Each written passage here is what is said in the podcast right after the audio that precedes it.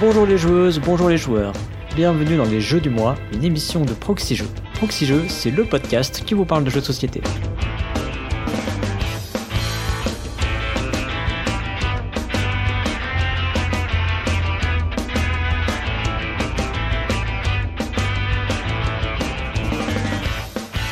Je suis Cyrus et et il faut que je vous fasse une confession. Il s'est passé un truc horrible le mois dernier. L'émission Jeu du mois animée par BenoFX et Fendoel n'a récolté qu'un seul petit commentaire. Face à ce terrible constat, j'ai décidé... euh, non, non, non, non, euh, je ne me retire pas de la vie podcastique. Hein, euh, J'en entends qui sont déçus là, mais merci. Euh, non, j'ai pris une décision bien plus radicale, celle de faire revenir l'expert S-commentaire. J'ai nommé Twin. Salut Twin. Salut Cyrus.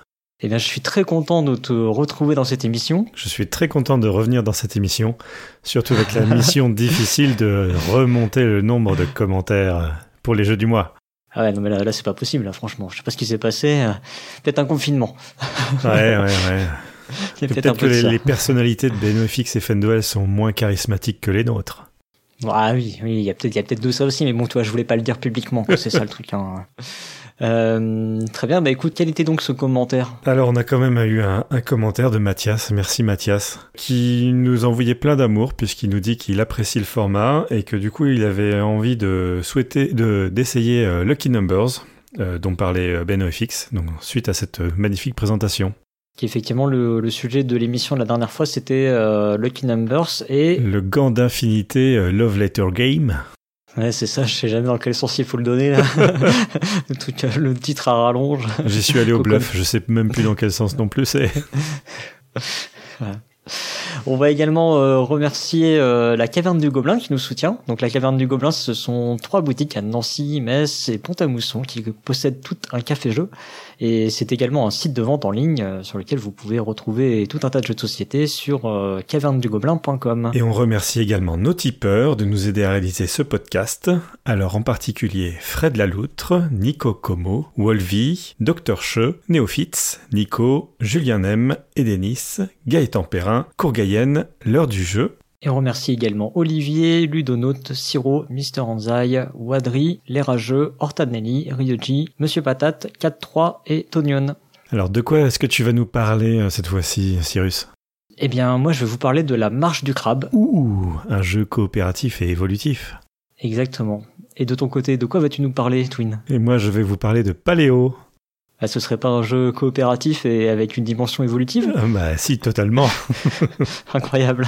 C'est le thème de ce mois-ci. Bah écoute, apparemment, voilà. Alors on précise quand même, on fait pas de thème hein, sur euh, les jeux du mois, mais bon, c'est juste que parfois il y a des petites, euh, des coïncidences. Voilà. Si on veut parler de coïncidences, on peut peut-être orienter les auditeurs vers euh, la nouvelle chronique de Dédé Schutz, Tout à fait. Ludo Parano, qui démontre en fait hein, que, que, que des coïncidences on peut en trouver beaucoup facilement. Tout, est lié. Tout est lié et la vérité est ailleurs.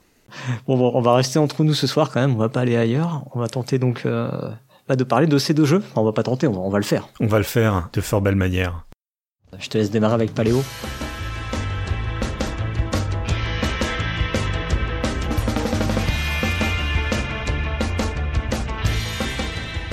Alors déjà, je vais faire un petit point de contexte euh, et je vais, je vais vous avouer un truc, c'est que je ne suis jamais allé à Essen de toute ma vie.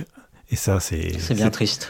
Euh, par contre, je, je suis ce qui se passe sur, euh, sur Twitter, sur Facebook, sur machin, sur truc, au moment de d'Essen. Et je me fais à chaque fois une petite commande euh, dans les semaines qui suivent. Et il y a quelques années de ça, euh, j'avais fait une petite commande où il y avait euh, Terraforming Mars et Altiplano. J'étais très content parce que ce, sont- ce sont deux jeux euh, très solides. Et cette année, je fais une petite commande avec Paléo.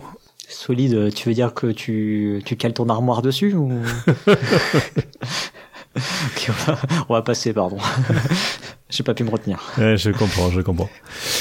Et en fait, si je parle de Parléo et de Terraforming Mars, c'est que euh, ce sont deux jeux euh, d'auteurs qui euh, n'avaient pas fait de jeu auparavant, qui font un, un buzz assez important lors de, de leur sortie. Ce sont aussi deux auteurs scientifiques Mhm. et qui parlent de choses qu'ils aiment beaucoup. Paléo, c'est un jeu de Peter Rustemeyer, donc on ne, on ne connaît pas. Il avait fait un petit jeu Barbaria, si vous voyez ça sur Board Game Geek, mais qui, qui a eu très peu de, de succès, tant commercial que, que, que critique. Je, je ne connais pas, effectivement. Les, les, visuels sont assez euh, édifiants euh, pour 2020. C'est lui-même qui les avait fait, avec des barbares musclés et des barbaresses musclées, tout en rondeur, tout ça. je sens que je vais aller voir à la fin, à la fin de l'enregistrement. Alors pour un petit peu parler de, de donc c'est un jeu qui est édité par euh, Hansing Gluck, qui est localisé en France par Ziman Games. C'est distribué par Asmodee. Euh, c'est illustré par euh, Dominique Mayer. on va le saluer parce que lui, il ne fait pas ses illustrations à base de nuances de brun et de marron. Il a plein d'autres couleurs à son arc. Sur sa palette sur sa palette. Il avait travaillé notamment pour Concordia, pour Adada, Adara, pour Astemis Project, pour Transatlantique. Euh, c'est un jeu euh, donc coop de 2 à 4 joueurs, il y a un mode solo inclus dedans à partir de 10 ans, plutôt pour 45 euh, minutes, 60 minutes de partie. Et c'est fabriqué en Allemagne, et ça c'est bien aussi, on va en parler. Et Paléo est disponible chez notre partenaire à Caverne du Gobelin au prix de 42,90€. Et il est disponible au moment où on enregistrait ça, c'est bien. C'est pas mal. Alors, Paléo, c'est un jeu coopératif et euh, un peu évolutif. Ça sera pas la même partie à chaque fois. Euh, l'idée, c'est que euh, l'ensemble des joueurs forment la même tribu préhistorique.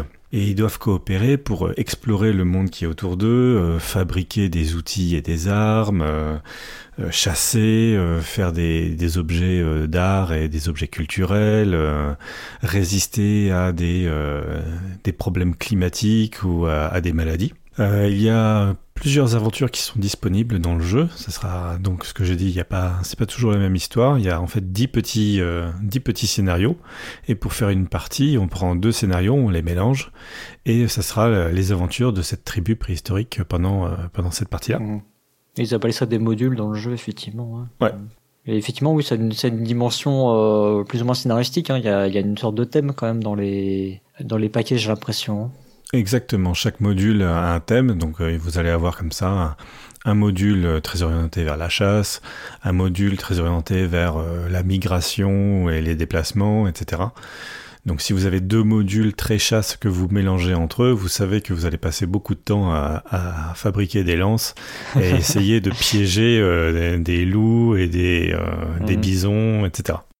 Euh, dans un certain temps imparti, euh, la tribu doit faire un certain nombre d'achèvements, un certain nombre de réussites, et euh, ça sera modélisé par une fresque qui va être réalisée dans la caverne dans laquelle la, tribu vit, avant d'avoir accumulé un certain nombre de revers, et donc ça, ça va être symbolisé par un certain nombre de crânes. Donc c'est bêtement que des, points de victoire. Hein. Euh, il, mhm. faut, il faut accumuler 5 points de victoire euh, avant d'avoir euh, accumulé 5 points de perte. Mais au moins c'est joli, il y a une petite représentation graphique pour, pour mesurer l'avancement ou la menace d'une défaite. A un petit puzzle pour la fresque, attention. ouais. D'ailleurs tu y as joué toi, Cyrus? Oui, oui, oui, effectivement. Euh, oui, donc juste euh, ouais, très rapidement, moi j'y ai joué euh, à Essen, tu parlais d'Essen, euh, sur le Spiel Digital. Ça m'avait pas trop trop transcendé euh, sur le Spiel Digital, il y avait un truc, je sais pas, il y avait un truc qui m'avait pas convenu. Euh, bon, épilogra peut-être pas, mais peut-être que l'aspect des maths était pas très adapté pour ce jeu, je sais pas. Mais j'ai eu l'occasion d'y rejouer ça m'a plus plu et j'y ai re-rejoué et ça m'a beaucoup plus plu. Euh, voilà, donc euh, bon, on, on, y reviendra sur la conclusion, mais euh... il y a un aspect reviens-y. Ouais. Mm. Et oui, pas mal de personnes dans, dans l'équipe de Proxy Jeux y ont, y ont joué. On en a discuté euh, entre nous avant, on a comparé nos points de vue euh, sur les aspects positifs et négatifs. C'est vrai qu'en ce moment, on est, euh, on est plusieurs là à, à l'avoir bien apprécié. Mm. À être intéressés par Paléo, ouais. Alors maintenant, on va parler un peu de, des mécaniques et des principes du, du jeu Paléo. Alors, au centre de, tout ce qui va se passer et de comment on va jouer, euh, on va jouer avec des cartes, un paquet de cartes commun. Et ce paquet de cartes commun va être constitué d'environ une trentaine de cartes basiques qui seront disponibles à chacune des parties. Mmh. dans lequel on va rajouter euh, des cartes de deux modules. Ça va rajouter des cartes qui vont varier d'une partie à une autre. Et donc chacun de ces module sera représenté par environ une dizaine de cartes. Donc on les mélange ensemble avec les cartes de base, ça fait un deck euh, d'environ une euh, cinquantaine de cartes. Et ces cartes-là, on les répartit au hasard euh, entre chacun des joueurs. Donc si on est quatre, on aura comme ça à peu près une douzaine de cartes chacun. Si on n'est que deux, ben, on va avoir chacun un paquet de 25 cartes.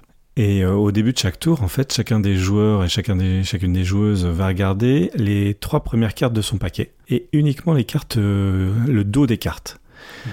Et c'est là où il y a une petite subtilité par rapport à la plupart des jeux de, deck building ou des jeux qui utilisent des cartes, c'est-à-dire que euh, le dos va donner une indication de ce qu'il y a sur le sur le, le verso, quoi. Le verso. Recto, recto, verso, je me trompe toujours, mais euh, donc quand on regarde le recto, ça donne une indication sur ce qu'il y a au verso. Et en fait, en fait, ça donne, ça donne carrément le type de la carte. C'est-à-dire que on va reconnaître, il va y avoir par exemple un type euh, montagne, et on sait que dans les montagnes, eh ben, on va pouvoir chasser certains animaux, mais on va surtout pouvoir récupérer des silex il va y avoir des cartes euh, forêt, et dans les forêts, ben, on chasse aussi, mais on va pouvoir récupérer euh, des fruits et du bois. Ce genre de choses. Mais on n'est jamais trop sûr, parce que bah, des fois, il y a, y a, des trucs euh, vraiment vislards qui se cachent derrière ces cartes-là. Vous avez des cartes vislardes, on les voit, elles sont rouges et épineuses et on sait que au verso il y a forcément quelque chose de, de négatif qui nous sera proposé. Et puis il y a aussi des cartes où euh, ben, vous restez à la caverne, vous restez autour du feu de camp euh, de la tribu et euh, vous essayez juste de fabriquer des outils ou de, de, réfléchir à comment améliorer le quotidien de votre tribu. Ce qui est rigolo, c'est que on choisit tous en même temps la carte qu'on va prendre. Donc, par exemple, on peut se répartir les activités. Moi, je vais dans la forêt, Cyrus, il va aller dans la montagne. Comme ça, on va être à peu près sûr de chacun ramener de quoi faire, faire survivre la, la tribu. Ou pas. Ou pas. Et donc ensuite, tous, euh, tous en même temps, tout en même temps, les joueuses retournent la carte et il va y avoir une belle petite illustration, un petit titre et une série d'actions. Et euh, chacune des joueuses va être euh, obligée de choisir une action parmi les deux ou trois qu'on lui propose. Et alors par exemple, euh, moi je suis allé dans la forêt, euh, j'ai vu un arbuste avec des baies. Alors euh, je peux choisir soit de récupérer les baies, ça va rapporter un peu de nourriture, soit d'arracher l'arbuste, ça me fera beaucoup de nourriture et un peu de bois, mais l'arbuste sera, détruit et il n'y en aura plus. Eh soit il n'y a rien qui m'intéresse et il y a très souvent une icône qui permet de dire tu vas aller aider quelqu'un d'autre. Mm. Parce que du coup on peut peut-être peut peut-être le dire là. Le, le va jouer en plusieurs journées et la journée elle s'achève quand on finit le paquet et une autre journée recommence et on reprend le même paquet. Donc il y a, y a, cet aspect où on va rejouer et du coup effectivement il y a des cartes comme ça donc qu'on va épuiser, c'est-à-dire qu'on épuise la ressource et du coup euh, la carte elle sera plus là pour les tours euh, suivants quoi. Exactement. Donc, est-ce que je consomme un petit peu tout de suite et de manière durable et, euh, pour préparer mon avenir, ou est-ce que j'exploite mon, mon, écosystème de manière violente et ma condition future sera peut-être un petit peu plus délicate? C'est un des propos du jeu.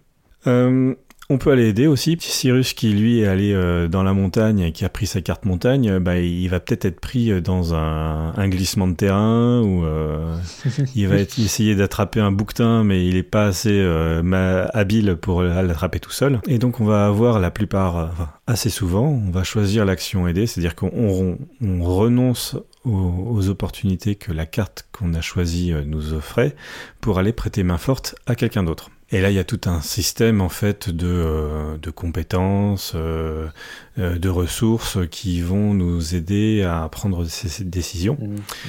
Chacune des joueuses a en fait au début de la partie deux cartes qui représentent ces deux membres de la tribu. donc il y a des guerrières, des chasseurs, des cueilleuses, etc. qui vont toutes avoir un petit avantage, donc une petite compétence. Et, comme c'est au hasard, eh ben, Peut-être que effectivement Cyrus, euh, lui, il a deux chasseurs, mais il lui manque euh, une cueilleuse pour bien repérer son, euh, son bouquetin. Mmh.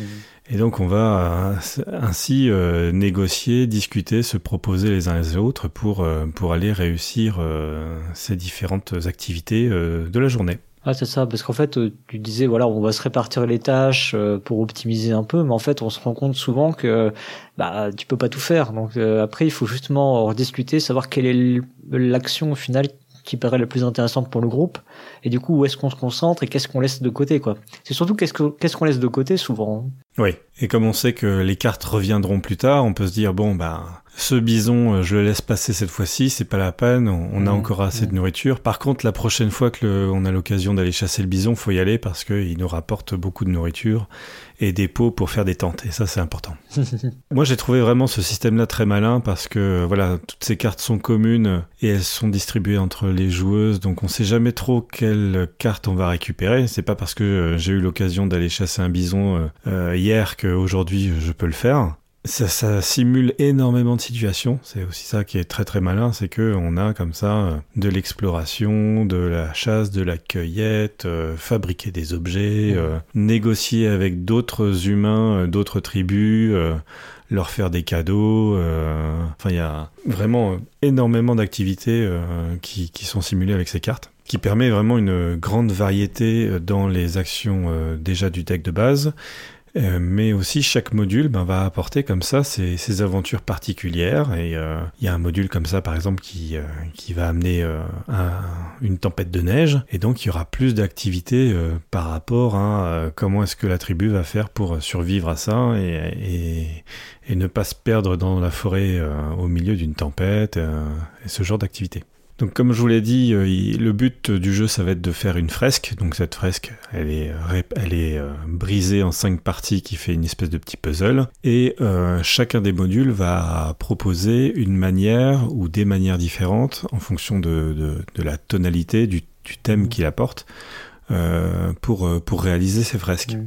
Et il y a du coup, il y a, y a, un aspect découverte vraiment quand on fait les modules pour la première fois, hein, parce que on sait au début potentiellement on sait pas quel est l'objectif qu'il va falloir réaliser. Et, euh, et du coup, c'est vrai que c'est assez, euh, c'est assez déroutant. Hein, parce que tu, oui, oui. tu sais pas du coup euh, à la première partie, tu sais pas forcément s'il faut plutôt que tu te lances sur de l'artisanat, sur de la chasse, sur ce genre de trucs quoi. Je crois, je crois pas que t'aies d'éléments. Euh... T'as des éléments dans le livret, je crois pas. Hein. Il y a juste une petite phrase dans un des livrets de règles qui indique, euh, voilà, vous faites le module une proie adipeuse et on dit bon bah voilà, il y a des rumeurs comme quoi il y a des grands herbivores et il faudrait peut-être aller les chasser parce que c'est bon. Hmm. Voilà. Ouais, donc t'as peut-être t'as peut-être des indications comme ça quoi, mais c'est pas c'est pas clairement dit quoi. Est-ce qu'il faut tous les chasser ou pas? Est-ce qu'il y en a certains qui sont plus intéressants à chasser que d'autres? Euh, Qu'est-ce qu'on fait avec la nourriture euh, Est-ce qu'il va falloir euh, demander de l'aide à quelqu'un? Ces éléments-là, on les a pas euh, la première fois qu'on fait un module. Après, en revanche, quand on tombe sur la carte, qui la carte dit clairement, voilà, tu as un des éléments des objectifs, quoi. Enfin, hmm. quand tu as la, quand tu retournes la carte, c'est clairement dit dessus, hein, mais évidemment, c'est au début, tu démarres la partie, tu sais pas forcément ce qu'il va falloir faire dans cette partie même si c'est pas non plus diamétralement opposé puisque de toute façon c'est les actions sont toujours basées sur les mêmes paramètres hein. Donc, euh, je veux dire, t'es pas, t'es pas dans un truc euh, complètement aventure euh, ou comme dans le septième continent où tu sais pas du tout s'il faut aller à gauche ou à droite. Euh, on n'est pas quand même là-dessus. Hein. C'est quand même. Oui, on n'est pas à ce niveau-là de de d'open world et de et de flou par rapport aux objectifs. ce qui est aussi intéressant, c'est que ben voilà, donc il y a il faut réussir cinq cinq objectifs pour, euh, pour finir une partie. Euh, certains modules vont avoir à chaque fois euh, trois possibilités, par exemple, de, de, remplir un de ces objectifs. Donc ça veut dire que dans les, dans les cartes, vous allez avoir la possibilité de faire six victoires. Donc c'est assez facile de gagner. Et puis il y a des paquets où il y a beaucoup moins de moyens de faire des, des fresques. Donc ça renforce la, la difficulté du jeu puisque potentiellement il va falloir euh, cycler plusieurs fois dans le deck pour tomber sur les bonnes cartes et, euh, et, avoir les, bons, les bonnes coopérations et les bonnes coordinations de joueuses pour, euh, pour les réussir. C'est aussi intéressant de dire à ce moment qu'il y a, ce petit côté où effectivement, enfin, je pense que les auditeurs ont compris, on va refaire une des journées qui seront basées sur les mêmes cartes, en grande partie, parce que des fois il y, a des, cartes qui s'ajoutent, mais c'est très ponctuel, il y a des cartes qui s'enlèvent, on a compris aussi. il y a un petit côté du coup on va refaire mais avec euh, le paquet mélangé, donc euh, pas distribué de la même façon, et un côté évolutif aussi, euh, enfin de développement, parce qu'en fait on va développer aussi sa tribu, c'est-à-dire qu'en fait on va construire des outils, on va éventuellement agrandir sa tribu. donc du coup on aura plus de plus de main d'œuvre, donc plus de, compétences, et on va, on, va se développer en fait au fur et à mesure des, jours et refaire les mêmes choses mais mieux équipés. Il y a un petit côté je trouve Diane Retry mais moi, je, j'ai, honnêtement, j'ai vraiment pas aimé euh, Time Stories. Hein, quand on parle de Die and Retry, euh, direct Time Stories. Moi, j'ai, j'ai pas, j'ai pas aimé parce que vraiment, tu, tu refais vraiment la même chose. Alors que là, en fait, tu as, t'as évolué et t'as, finalement, t'as pas cette sensation de Die and Retry. C'est-à-dire qu'en fait, quand tu analyses le jeu, tu fais OK, finalement, ça revient du Die and Retry. Mais en fait, il s'est passé tellement de choses entre le premier jour et le deuxième que euh, en fait tu as travaillé le premier jour à faire en sorte que le deuxième soit euh, enfin tu sois meilleur au deuxième et meilleur au troisième et ainsi de suite quoi. Je me rappelle d'ailleurs la partie qu'on avait faite à Essen on avait euh, on avait arrêté avant la fin hein. on a enfin on avait bien merdé le premier jour. On aurait peut-être pas dû faire les objectifs de fin de jour et plutôt se concentrer pour essayer d'améliorer justement nos tribus et pouvoir passer les autres jours plus facilement. Parce que là on avait l'impression de s'enfoncer de jour en jour quoi. Et oui Oui, et ce qui est intéressant, c'est qu'on peut le faire au sein de la, même partie en fait. On n'est pas obligé de perdre pour recommencer. C'est le premier jour, bah tiens, j'ai l'impression qu'il y a une carte qui ressemble à un, objectif, je vais la voir. Oh là là, il faut tout ça pour la réussir. On la montre à tout le monde, on se met bien d'accord. Euh, voilà, cette carte-là, euh, euh, la, phase suivante ou celle d'après, on sait qu'il faut essayer de fabriquer tel type d'objet et euh, que c'est euh, tel et tel joueur qui a tel et tel personnage qui devrait essayer de, de retomber dessus. Euh, et on a, la, on a suffisamment de contrôle pour essayer, euh, dans la même partie, mm. une fois qu'on a, on a échoué à un de ces objectifs, de, de mieux le réussir plus tard. puis on n'a pas vraiment échoué, en fait, on a décidé de pas y aller et on est allé aider un copain euh, à la place de, de, juste ne rien faire pendant son tour. C'est ça. Mais en revanche, on a bien mémorisé effectivement que cette carte-là, elle était intéressante, qu'elle avait tel dos, donc on sait l'identifier dans le paquet. On sait du coup, parce que euh, si je dis pas de bêtises, hein, tu as le droit de regarder quand même le dos des cartes de ton paquet. Euh, oui, tu peux, tu peux pas les, tu peux pas changer l'ordre. C'est ça, mais tu peux regarder quand même. Donc du coup, tu, tu sais parce qu'il y a des cartes qui ont, alors il y a, des dos euh, classiques, mais des fois il y a des dos sur lesquels il y a des images rajoutées en fait. Du coup, celles-là, mm. tu, tu, les identifies bien, même s'il y en a plusieurs. Je sais pas, il y a des, par exemple, le module, je sais plus quel c'est, il y a des loups. Donc tu sais que quand tu vas retourner la carte, il y aura un loup. Mais il y en a des, il y a des loups différents, donc euh, tu sais pas lequel c'est, quoi. Mais mhm.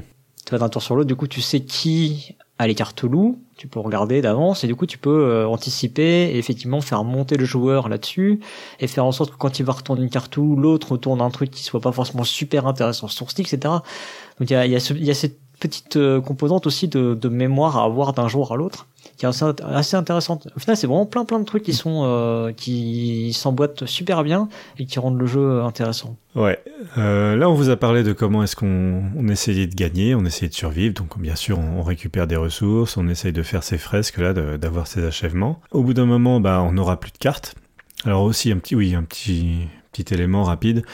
Euh, pour mesurer en fait une certaine quantité d'efforts, en plus euh, ben, de, de, consommer des ressources ou de, de, faire une action. Quand on fait une action, par exemple quand moi je suis allé euh, cueillir des baies, je peux être amené à défausser un certain nombre de cartes face cachée de mon paquet personnel. Donc par exemple, si je vais juste récupérer euh, quelques baies, ben je vais défausser une carte parce que c'est pas un gros effort. Par contre, si j'arrache tout l'arbuste, là on va me demander de défausser deux cartes mm. parce que ça demande plus d'efforts. Je pense que ça doit être plus ou moins une notion de temps sinon euh, de, de la journée, je pense. Ça doit être euh, oui, ça que ça simule plus ou moins.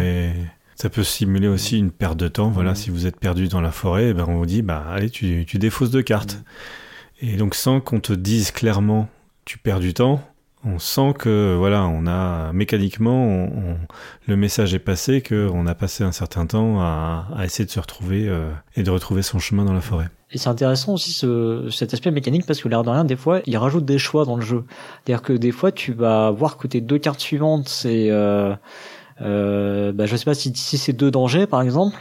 Toutes les cartes dangers que tu défausses face cachée, c'est un point de vie en moins à foutre sur des, des personnages de ta tribu. Donc euh, tu te poses la question du coup de faire l'action. Euh, ça c'est pareil, tu peux l'anticiper. Donc du coup tu peux tenter de jouer des cartes dans un certain ordre parce que justement euh, sinon il va y avoir les dangers. Du coup des fois bah t'es obligé de jouer les dangers. Euh, des fois aussi tu, tu dois défausser deux cartes, mais ah bah il y a justement le loup qu'on avait visé. Donc euh, qui sont dans les qui est dans les deux cartes suivantes. Donc bah qu'est-ce que je fais? Je le fais pas? Je le fais? Finalement je le fais pas.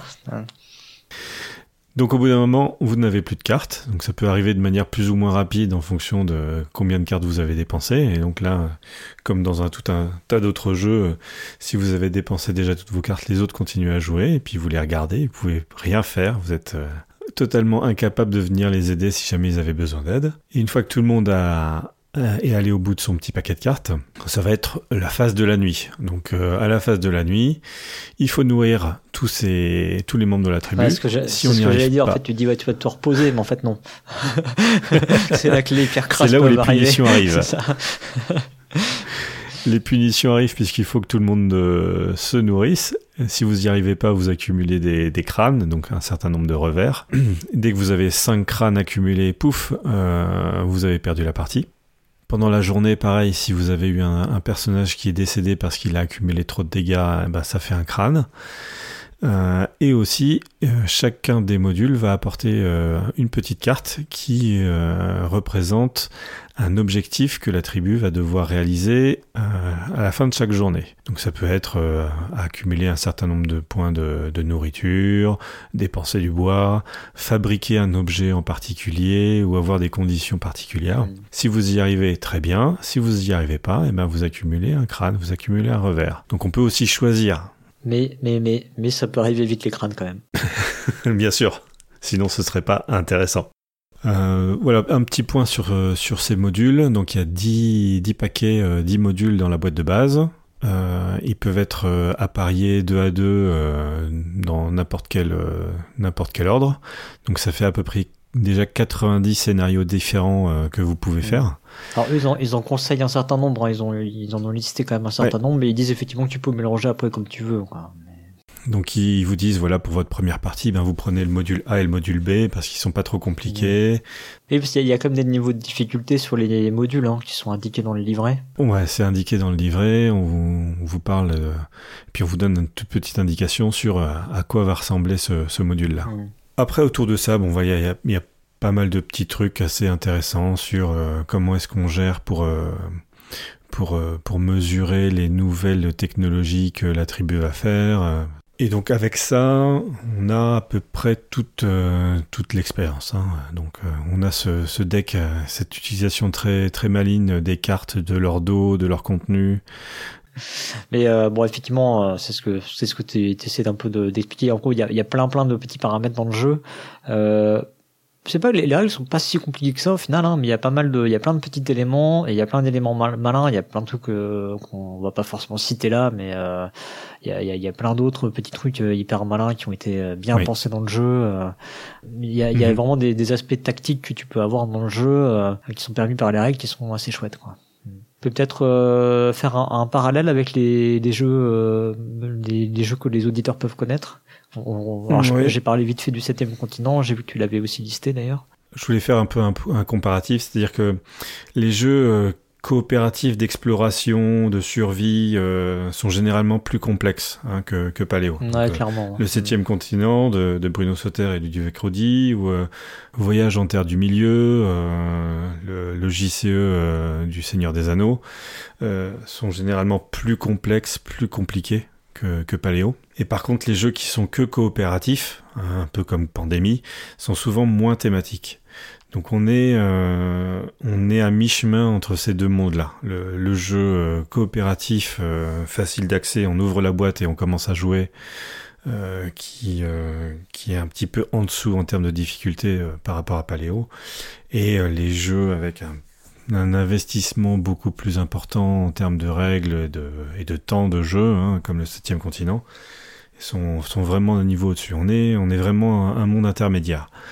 Donc c'est pas forcément un jeu euh, familial au sens où, euh, on peut offrir euh, les colons de Catane ou Coloretto à, n'importe quelle famille. Là, ça demande un petit peu plus de temps pour la première partie. Ouais, bah il y a, y, a, y a, effectivement plus de règles hein, parce qu'il y a, y a pas mal de paramètres différents dans le jeu mhm. et on y reviendra peut-être. En plus, les règles elles sont pas elles sont pas top. Il y a eu débat sur les règles. Il y, a, y, a, des bas, il y a, y a des bas. Il y a beaucoup de bas, il n'y a pas beaucoup de haut. Le, le, jeu auquel il va le plus ressembler, je pense, c'est Robinson Crusoe, euh, Aventure sur l'île maudite, de Ignacy Trevicek, euh, donc qui a connu déjà deux éditions et puis une version, euh, qui se passe sur Mars. Robinson dans l'espace. qui avait aussi tous ces éléments-là de euh, on est plusieurs ensemble à essayer de survivre, il faut chasser, il y a des éléments euh, euh, de, de, permanence, c'est-à-dire d'action qui se passent à un moment dans la partie qui vont avoir des répercussions plus tard. Cette notion aussi de scénario. Mm. Et l'aspect le, crafting aussi, l'aspect de, de, fabrication d'objets euh, que du coup tu vas. fabrication de la cabane surtout, avec les intempéries qui viennent mm. détruire le toit. Mm. Robinson Crusoe est plus complexe, je trouve, et euh, j'ai trouvé Paléo beaucoup plus économe dans ses moyens. C'est-à-dire vraiment, euh, en se recentrant uniquement sur la gestion de son paquet de cartes, euh, arrive à simuler à, peu près le même nombre de situations en étant euh, plus simple et plus direct. Je mm, mm. Je sais pas si, si tu as ce même sentiment-là. Oui, oui, oui, ouais, ouais, oui, je suis assez d'accord. Mais après, euh, Robinson joue effectivement dans une catégorie euh, différente parce qu'il est vraiment plus complexe. Quoi. En fait, les, les, deux jeux se basent vraiment sur des mécaniques différentes. Euh, c'est en fait c'est vraiment le même thème, c'est le thème de la survie. Il y a plein de, de briques qui ressemblent vachement effectivement la mhm. construction. Mais en fait c'est des briques qui sont liées avec la liées à la thématique.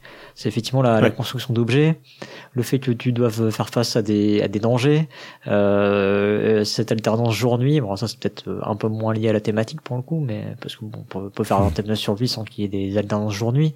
Mais euh, ça fait vraiment qu'on on les rapproche facilement en fait ces deux jeux. Mais mécaniquement il faut vraiment imaginer que ça a pas grand chose à voir en fait hein. Et, euh, et, effectivement, euh, oui, je suis d'accord sur l'aspect économie de moyens. Euh, on voit que ah, il y a quand même du matériel, hein, l'air de rien, dans, dans Paléo. Oui mais ça fait moins ouais je sais pas ça fait moins clinquant quand même moins euh, ça fait moins fouillis je, sais pas ouais c'est ça c'est moins c'est moins varié en termes de il y a, y a ça d'un côté euh, parce que dans Robinson Crusoe il y a il y a les cartes après il y a les actions il y a la, la, la, après il y a l'aspect euh, la hmm. nuit où tu relances des dés machin donc il y a plus de mécaniques différentes imbriquées en fait dans Robinson Crusoe mais c'est pour ça aussi que c'est un jeu qui est nettement plus complexe hein. c'est D'ailleurs, c'est rigolo, quand euh, Robinson était sorti, ils avaient sorti une, une BD en PDF pour expliquer les règles. Oui, Pour, euh, pour essayer de faciliter la transition et la, transmission des règles. Parce que, ouais, là, il y avait, il y avait 30 pages assez, euh, assez costauds à, à manger. Ouais, ouais, c'est, les règles de Robinson, c'est, c'est innommable. Enfin, franchement, faut être honnête. moi, je les avais relus un coup avec des BD à l'appui, là, mais je sans, en plus sans le jeu sous les yeux et tout, c'est horrible, quoi. Et, là, pareil, c'est Ziman Games qui fait des petites, euh, qui a fait une petite vidéo de 6 minutes pour Paléo pour aider la, facilitation de, de, l'appréhension mmh. des règles en disant bah voilà regardez c'est ce, ce type de jeton dont on parle les cartes elles ressemblent à ça euh. et c'est vrai que ça alors aujourd'hui cette vidéo là elle est que en anglais euh, peut-être qu'elle arrivera sous peu aussi dans, dans, la langue de Molière dans la langue de Goethe on verra ça voilà Bon, on a dit beaucoup de choses positives. Hein. Euh, moi, je reviens aussi sur euh, quelque chose qui est assez frappant dans ce jeu-là, c'est à quel point euh, les mécaniques arrivent à évoquer quelque chose de l'histoire. Alors, c'est pas de la, c'est pas de la narration, hein, c'est pas une, une fiction au sens jeu de rôle ou ou certains jeux qui, qui se veulent narratifs. mais voilà, juste en te disant, eh ben, écoute, si tu fais ça, tu défausses des cartes eh ben, ça évoque le fait qu'effectivement, il y a un effort qui va être fait là-dedans. Donc, je vous spoile pas, mais il y a plein de petits éléments comme ça qui disent Ah ben, si tu fais ça, pouf, euh, tu vas te commencer à rêver. Ah, alors ça veut dire que, voilà, un de mes personnages est en train de dormir ou. Euh, et alors, si tu vas sur cette montagne-là, eh ben, tu vas pouvoir voir loin et tu vas pouvoir euh, regarder dans tes cartes s'il y a des animaux.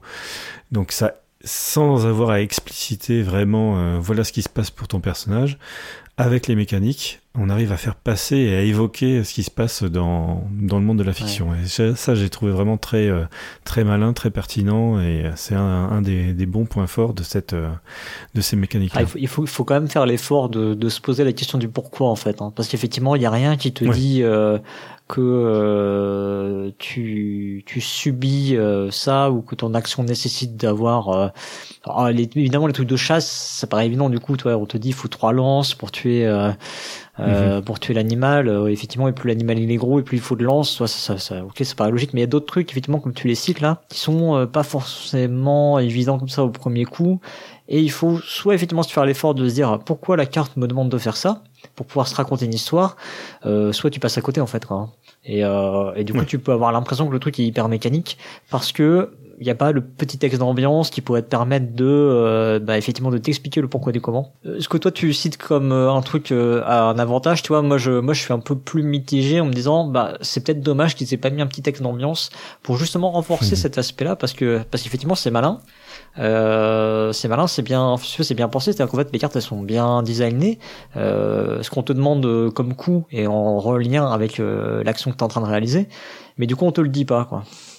Donc euh, mm. c'est bon, question de point de vue, hein, mais euh, je suis d'accord avec toi sur le, le, fond. Tu vois, sur le que effectivement euh, euh, l'adéquation elle est bien, elle est bien faite. Mais moi je trouve un peu dommage justement qu'ils aient peut-être pas mis un petit texte d'ambiance pour renforcer l'aspect immersif. Parce que moi j'ai ma première partie en fait, nous on s'est à chaque fois on s'est on s'est montré les cartes les uns aux mhm. autres pour pouvoir apprendre les cartes et les comprendre je crois qu'on était content qu'il n'y ait pas un texte d'ambiance en plus à partager parce que mhm. euh, au lieu effectivement de, la, première partie a été effectivement plus longue euh, au lieu de, de, de, faire une partie de 60 minutes euh, pour l'apprentissage on aurait fait 90 minutes et ça aurait été ça aurait été trop long quoi Euh, mais c'est vrai que, que cet aspect, euh, la mécanique me fait faire ça et ah, je comprends euh, ce qui se passe pour, pour ma cueilleuse. c'est quelque chose qui effectivement vient au bout d'un moment, quand on a passé la phase d'apprentissage, quand on est un peu plus à l'aise sur ah oui, je sais que tel type d'animal il est un petit peu plus fréquent quand je vais à la rivière que quand je, quand je vais dans la montagne. et c'est là où on commence effectivement à, à appréhender le jeu de manière un peu un peu moins mécanique et un peu plus un ah, peu plus facile ou un peu plus sur qu'est-ce qui se passe. C'est marrant parce qu'en fait, du coup, ce que tu es en train de raconter renforce mon impression que le jeu, tu l'apprends, euh, en fait, tu rentres dans son univers de partie en partie et tu découvres, en fait, vraiment comme un jeu d'exploration pour le coup. Euh, c'est marrant parce qu'en fait, du coup, c'est une exploration du jeu et en même temps un mhm. aspect de, de jeu d'exploration. C'est marrant parce que du coup, c'est en discutant avec toi que je me rends compte que, tu vois, c'est un truc que j'ai peut-être pas encore vu parce que justement, je suis pas allé assez loin encore dans le jeu, quoi. Bien sûr. Oui, moi j'ai certains personnages qui, qui ont un nom, euh, je les ai vus dans plusieurs situations. Et donc, euh, ouais, je les ai. Euh, j'ai une relation particulière. Et la tribu, l'histoire de la tribu. Ah non, je veux pas savoir. Qu'on a, elle est, elle est particulière. Si et, et oui, et avec avec les gens avec qui je joue, on a donné un nom à notre tribu parce que maintenant il commence à y avoir une histoire qui s'est racontée au-delà des, des, justes, bah, c'est le module E et le module B, quoi. Alors, précisons quand même à nos auditeurs que tu es un rôliste euh, averti. Et euh, il y a peut-être aussi de ça, je veux dire. Il y a, Complètement. Vois, ça, rajoute aussi euh, peut-être. Ouais. ouais, ouais. Même dans Coloroto, je rajoute de la fiction. Donc, effectivement. ok. bon, dans les par contre, effectivement, il n'y a pas de, il a pas de rémanence. C'est-à-dire que si votre tribu, elle a appris à faire euh, un, outil en particulier pendant votre première partie, elle, n'aura pas cet avantage-là ou cette, euh, cette connaissance-là pendant la deuxième partie. C'est pas, pas un jeu legacy. Euh, c'est pas un jeu legacy. Ça, ça aurait pu l'être. On voit comment ça aurait pu l'être, ou on aurait pu mettre des cartes à part. Ouais, ça aurait peut-être été compliqué en plus, je pense, pour le coup. Hum, hum, hum. Mais, mais ça n'en est pas un. Donc c'est pas vraiment un jeu évolutif. Hein. C'est. Euh... Mais il y, a, y, y, y, aurait du potentiel. Hein. Si euh, Peter Rustemeyer euh, nous écoute, euh, vas-y gars. Hein. Euh, un point aussi qu'on a soulevé là dans l'équipe, il y a effectivement deux livrets de règles, donc ils sont assez, euh, ils sont très grands en plus, donc ils sont pas très très pratiques à tenir euh, ou à déballer sur sur votre table. Et c'est qu'ils sont très grands et que le papier est assez fin en fait, c'est bizarre. Et franchement, j'ai jamais vu ce genre de papier sur les règles. Et du coup, c'est moi qui ai provoqué le truc. J'étais, je me suis foutu dans le canapé, j'ai attrapé la règle, je suis putain, mais elles sont chiantes dans le canapé, t'es abachi, tu oh putain, mais ça tient pas. Tu livrer, mais il se tient pas, quoi.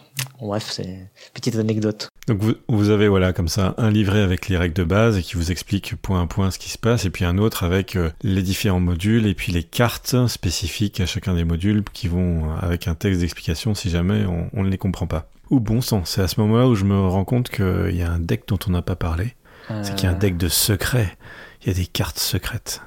Il y a ah un petit peu un aspect comme ça euh, étrange et mystérieux. C'est que vous avez des cartes à part et on vous dit bien, surtout vous les regardez pas parce que ça fait partie des surprises et de l'exploration du jeu. Il y a 22 cartes comme ça qui, à certains moments, si vous réussissez certaines autres cartes normales ou des cartes de module, on vous dit allez, tu vas chercher le secret numéro 8 et tu le révèles. Donc ça fait partie aussi de l'apprentissage de ce jeu et de l'exploration de ce jeu. Et on en discutait là tout à l'heure. Moi, il y a un module que j'ai fait plusieurs fois je sais qu'il y a un secret dedans, mais j'ai jamais réussi à le réussir. Donc j'ai jamais pu le, aller regarder ce qu'il y avait derrière le secret. Je sais plus, c'est le 13, je crois, ou le 12. Ah, c'est le 13, il vaut peut-être mieux l'éviter. Hein.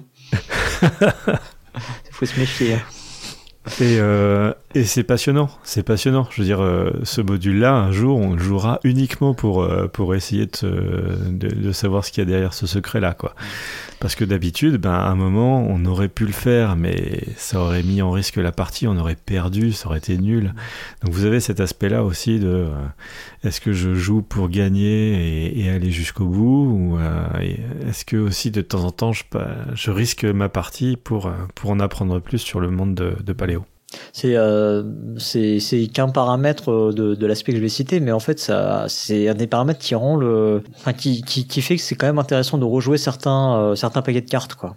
Ouais. Et il euh, y, a, y, a, vraiment ce truc où bah je sais pas, euh, je sais plus, j'ai fait le, le CED là, et il doit y avoir je crois quatre secrets, et genre on en a retourné qu'un quoi dans la partie. Donc euh, en fait, tu peux tout à fait avoir envie de rejouer pour euh, ne serait-ce que voir les autres les autres secrets que t'as pas révélés. Euh, après tout, bon, ça reste une carte euh, dans le paquet, quoi. Enfin, je veux dire, s'il y en a qu'un que t'as pas vu, mais euh, mais c'est une petite carotte, tu vois, qui, comme tu dis, peut te donner envie d'en découvrir plus sur l'univers. Et comme on disait juste avant, il y a cet aspect d'exploration aussi.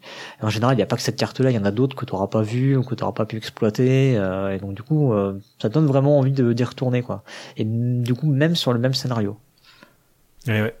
Et du coup, ah ouais, donc pour revenir sur tes, ton histoire de double livret, en fait, le, le souci moi, mm. que, je, que je trouvais, c'est que il y a des, bah, dans la mise en place, on ne te dit pas ce qu'il faut faire avec les, les modules, en fait, dans la mise en place du premier livret. C'est qu'en fait, en vrai, bah, il faut que tu lises les deux livrets, alors que c'est marqué. Euh, c'est marqué que, euh, enfin, je sais plus en haut du deuxième livret, je crois que c'est marqué, euh, oui, ce truc-là, vous n'êtes pas obligé de le lire tout de suite, je sais pas quoi. Mais en fait, bah si, si tu veux jouer, il faut le lire, quoi. Il y a que en lisant ce truc-là que tu sais qu'il faut effectivement rajouter des cartes en début de partie. Bah, je crois que d'ailleurs sur la première partie que j'ai refaite, et ben figure-toi que de la, la tente, donc un des un des éléments qu'on peut fabriquer dans le jeu. Normalement cette carte-là tu la mets dès le début. Bah moi je l'ai foutu dans le paquet. Hein. Elle a été mélangée avec le reste. Ah, toi, toi aussi. Ouais. Pareil. J'ai foutu, dans, foutu dans le paquet parce que j'ai pas lu le, le deuxième livret puisqu'on m'a dit qu'il fallait pas le lire. et que j'ai suivi la mise en place. Enfin, je veux dire, j'ai suivi la mise en place. Pareil, j'ai fait ça, on a perdu. et puis, bah, comme à chaque fois, après ma première partie, je relis les règles, je dis, ah il y a quelque chose qui va pas là, j'ai fait n'importe quoi. Et là, tu te dis, attends, il y a Hans Miluk qui passe dessus. Enfin, c'est pas, c'est pas des genoux quand même, hein. C'est pas des, des, perdants de l'année. Euh, il y a hum, Ziman et il y a, il y a qui repasse derrière, quoi. Il s'est passé quoi? C'est pas possible je sais pas. C'est un truc qui c'est un truc qui m'a vraiment étonné pour le coup. Hein. Je... Bon, pareil, il faut de toute façon même quand on quand on commence un petit peu à maîtriser, il faut quand on pendant la mise en place, on doit naviguer entre les deux livrets. Donc c'est pas forcément super super pratique là pour euh, se repérer dans les iconographies, dans qu'est-ce qui fait quoi. Donc ça c'est euh, effectivement c'est c'est il y a un petit manque d'ergonomie là ou de de se mettre à la place du joueur la première fois qu'il essaye de de mettre en place, et, même les fois d'après d'ailleurs, mm. sur euh, quelles informations sont nécessaires pour, euh, pour bien commencer la partie. Alors Hammer avait une théorie sur le, le, pourquoi le pourquoi de ce petit raté. Hein. Il expliquait que c'était la première fois qu'on Simuluk, parce que bon le jeu à la base euh, sort de Chant Simuluk, hein. donc le coup des deux livrets, etc. Forcément, je veux dire quand c'est repris par Ziman, ils vont pas s'amuser à redire on va refaire un livret, on va refaire tout différemment, on va changer toute la mise en page, voilà.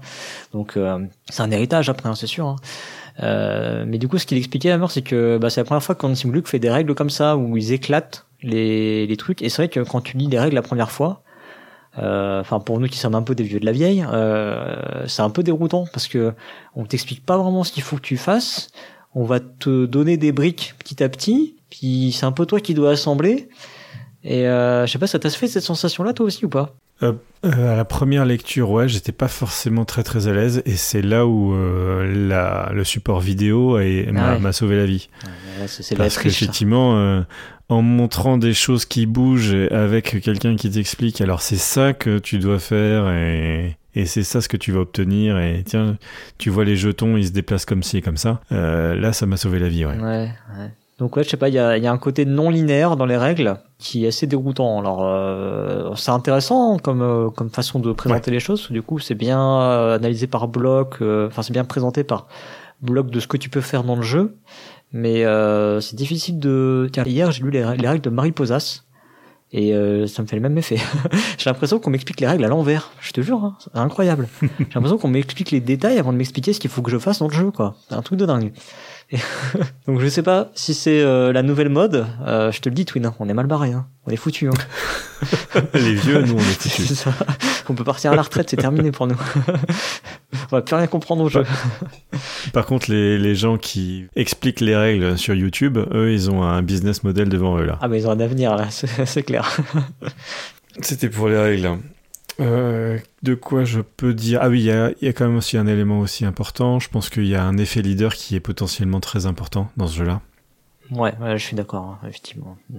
Du fait que les, les- quand on prend une information, tout le monde a, quand on prend une décision, tout le monde a re- retourné sa carte. Donc quelque part, hein, il doit y avoir, euh, il y a souvent une, une solution optimale de moi je fais ci, toi tu viens m'aider, euh, et vous deux vous faites votre truc dans votre coin. Ce qui est pas plus mal, je vais dire, quand euh, le public visé c'est une famille, parce que euh, les premières parties, euh, c'est peut-être plutôt pas mal d'avoir quelqu'un mhm. euh, avec un plus d'anticipation euh, qui permet de mieux évaluer les risques et les bénéfices. Euh, effectivement, euh, pour le public euh, des routards qui font euh, 15 parties dans la semaine, qui sont souvent très allergiques à l'effet leader, là c'est quelque chose sur lequel il va falloir se, se mettre d'accord dès le début. va falloir travailler sur soi là. hein.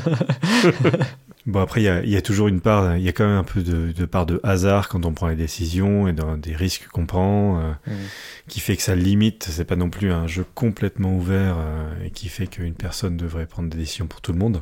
Euh, mais il y a cet élément-là qui est, qui est vraiment présent dans, dans ce jeu. Ah, mais bon, enfin, clairement, c'est un jeu auquel tu peux jouer tout seul et jouer trois personnages. euh, je veux dire, ça va pas du tout enfreindre aucune règle du jeu, quoi.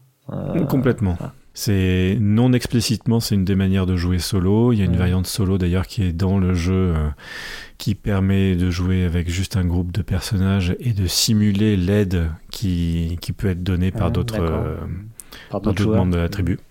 Donc c'est plutôt pas mal d'avoir euh, d'avoir cet élément-là et cette variante déjà déjà incluse dans le dans le jeu de base. Aussi un autre élément, comme souvent dans les jeux coopératifs, euh, là vous avez des modules qui vous donnent des objectifs à faire. Il se peut qu'au bout d'un moment, eh ben vous ayez facilement résolu euh, une partie des objectifs, donc il y a une pression qui, qui diminue au cours de la partie. C'est euh, assez souvent observable, c'est qu'au bout d'un moment, on se, on se sent plus à l'aise parce qu'on a suffisamment de technologie ou, ou de compétences, donc on, on sait qu'on va s'en sortir. Donc c'est pas un jeu qui va vous faire du mal et qui va vous mettre la tête sous l'eau, comme certains jeux coopératifs très compliqués ou très durs, comme euh, Ghost Stories par exemple. Euh, Celui-là, on peut avoir cette sensation de ah bah là je m'en sors et puis euh, bah, je vais finir ma partie pépouse. Pour un public familial ou pour une partie où on sait qu'on va y être que 45 minutes, c'est pas mal. Euh, S'il y avait eu le même effet dans le septième continent, je pense qu'on aurait, on n'aurait pas été content. Ouais, mais après, c'est peut-être aussi, enfin, je veux dire, c'est parce que tu sais jouer au jeu. Hein. Toi, tu, toi, tu m'as dit, t'avais fait déjà une quinzaine de parties quand même. Euh, Ouais. Je sais pas, sur tes premières parties, tu avais déjà cette sensation-là de, de rouler sur le, Non, jeu, pas forcément de rouler, enfin, mais enfin, je veux dire, en tu- fin de partie? Il peut se trouver assez facilement, même parmi les premières parties, que bah, sur une partie des objectifs, euh, celui-là et celui-là, pouf, bah c'est bon, euh, on sait qu'on l'a résolu pour les deux prochains tours, donc on est vachement plus tranquille. Ouais, d'accord, ok. Donc ouais, ça peut, ça peut arriver. Ouais, ouais. Ouais, bah, mais je pense que c'est parce que tu, parce que t'avais bien anticipé et bien cerné le principe du jeu aussi, hein. Parce que il y a vraiment une notion de développement. Et effectivement, si tu cherches pas à te développer, ben, à bout d'un moment, tu vas, tu vas être sous l'eau, quoi. Et euh, c'est un des éléments du jeu qu'il faut bien intégrer. Il faut, faut penser à développer sa tribu, à acquérir des outils, etc. Et effectivement, bah, si tu le fais pas, euh, là, tu vas perdre, quoi. Et, euh, et si ouais. tu le fais pas, tu auras pas cette sensation de d'être hyper à l'aise euh, bout du, deux, du troisième, du quatrième tour. Mais euh, si tu joues effectivement euh, bah, vers l'objectif de victoire et que tu le fais bien, bah en fait c'est logique. Hein. C'est-à-dire que effectivement t'es- c'est compliqué au début parce que t'as les mêmes cartes au début et t'as les mêmes cartes à la fin. Sauf que au début t'as pas t'es à poil et à la fin bah normalement t'es t'es moins à poil.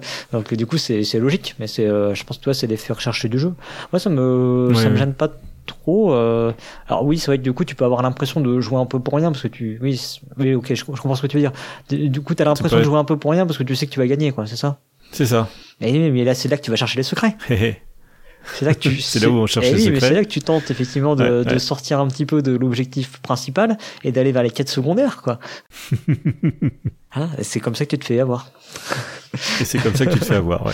Oui, parce que on vous l'a bien dit, hein, une fois que le bison il a été chassé, euh, la carte elle disparaît, donc euh, il y a de moins en moins de nourriture et, et si tu nourris pas tes, tes membres de la tribu, ben c'est des crânes qui s'accumulent et c'est la partie qui peut s'achever par une défaite Mhm. quand même. Eh oui.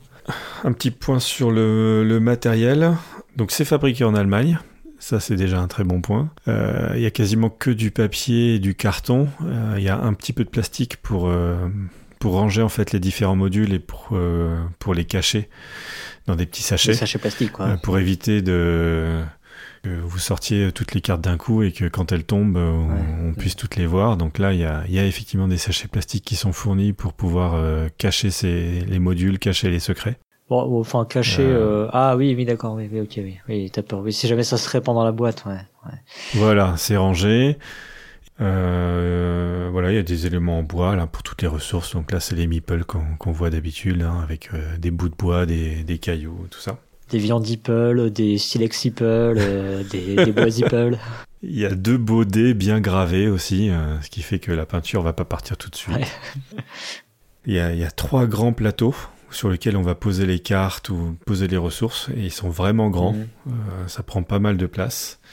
Et il y a des râteliers que vous allez construire en 3D. Euh, il y en a un pour mettre toutes les cartes des fossés, c'est une espèce de cimetière. Et puis l'autre, c'est là où on met toutes les, les nouvelles technologies. Euh, donc on met une carte et puis il y a un petit creux devant dans lequel on met les jetons en carton euh, pour les ranger et les mettre facilement à disposition.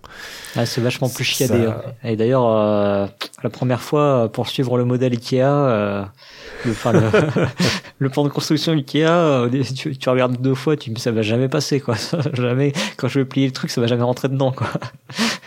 Mais si, si, si. Mais si. Ouais. Et pareil, à la fin de la partie, il faudra les démonter pour les remettre dans Et la ouais, boîte. ça, hein, ça, qu'une fois que tu as monté ton atelier, Ça, c'est euh, moyen bien. il c'est moyen bien, ça, quand même. hein. C'est moyen bien. Bon, après, tu peux tout mettre à plat, hein. C'est, c'est joli, c'est, mais bon, c'est limite euh, too much, quoi, pour le jeu. Il n'y a pas forcément besoin. C'est histoire de les voir de loin, mais bon. Il n'y a pas forcément besoin. C'est du cool factor. Euh, une, une question du coup que je, que je me pose, c'est euh, est-ce que c'est pas un jeu qui est un petit peu surproduit pour pouvoir être dans une boîte un peu plus grande et justifier un prix qui du coup est, euh, est fabriqué en Europe?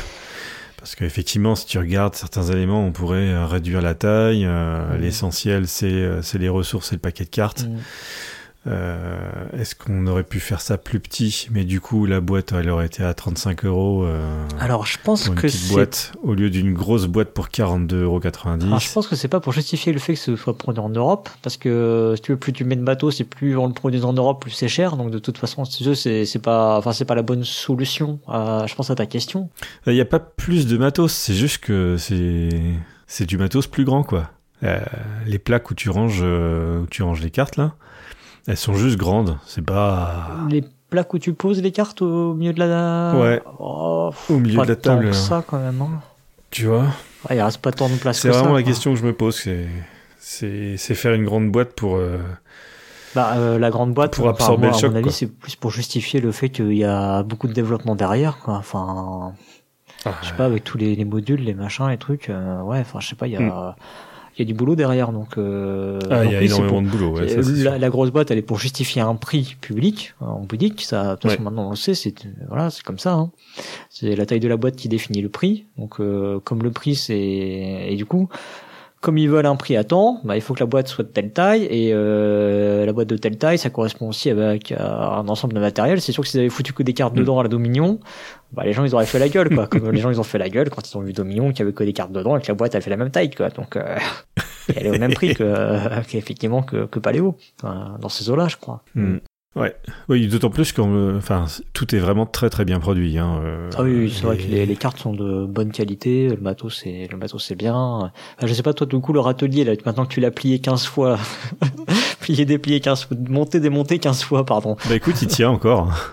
monté démonté par des enfants euh, de 9 et 11 ans, euh, écoute, il Eh tient ben, encore. Ça va, alors c'est pas mal.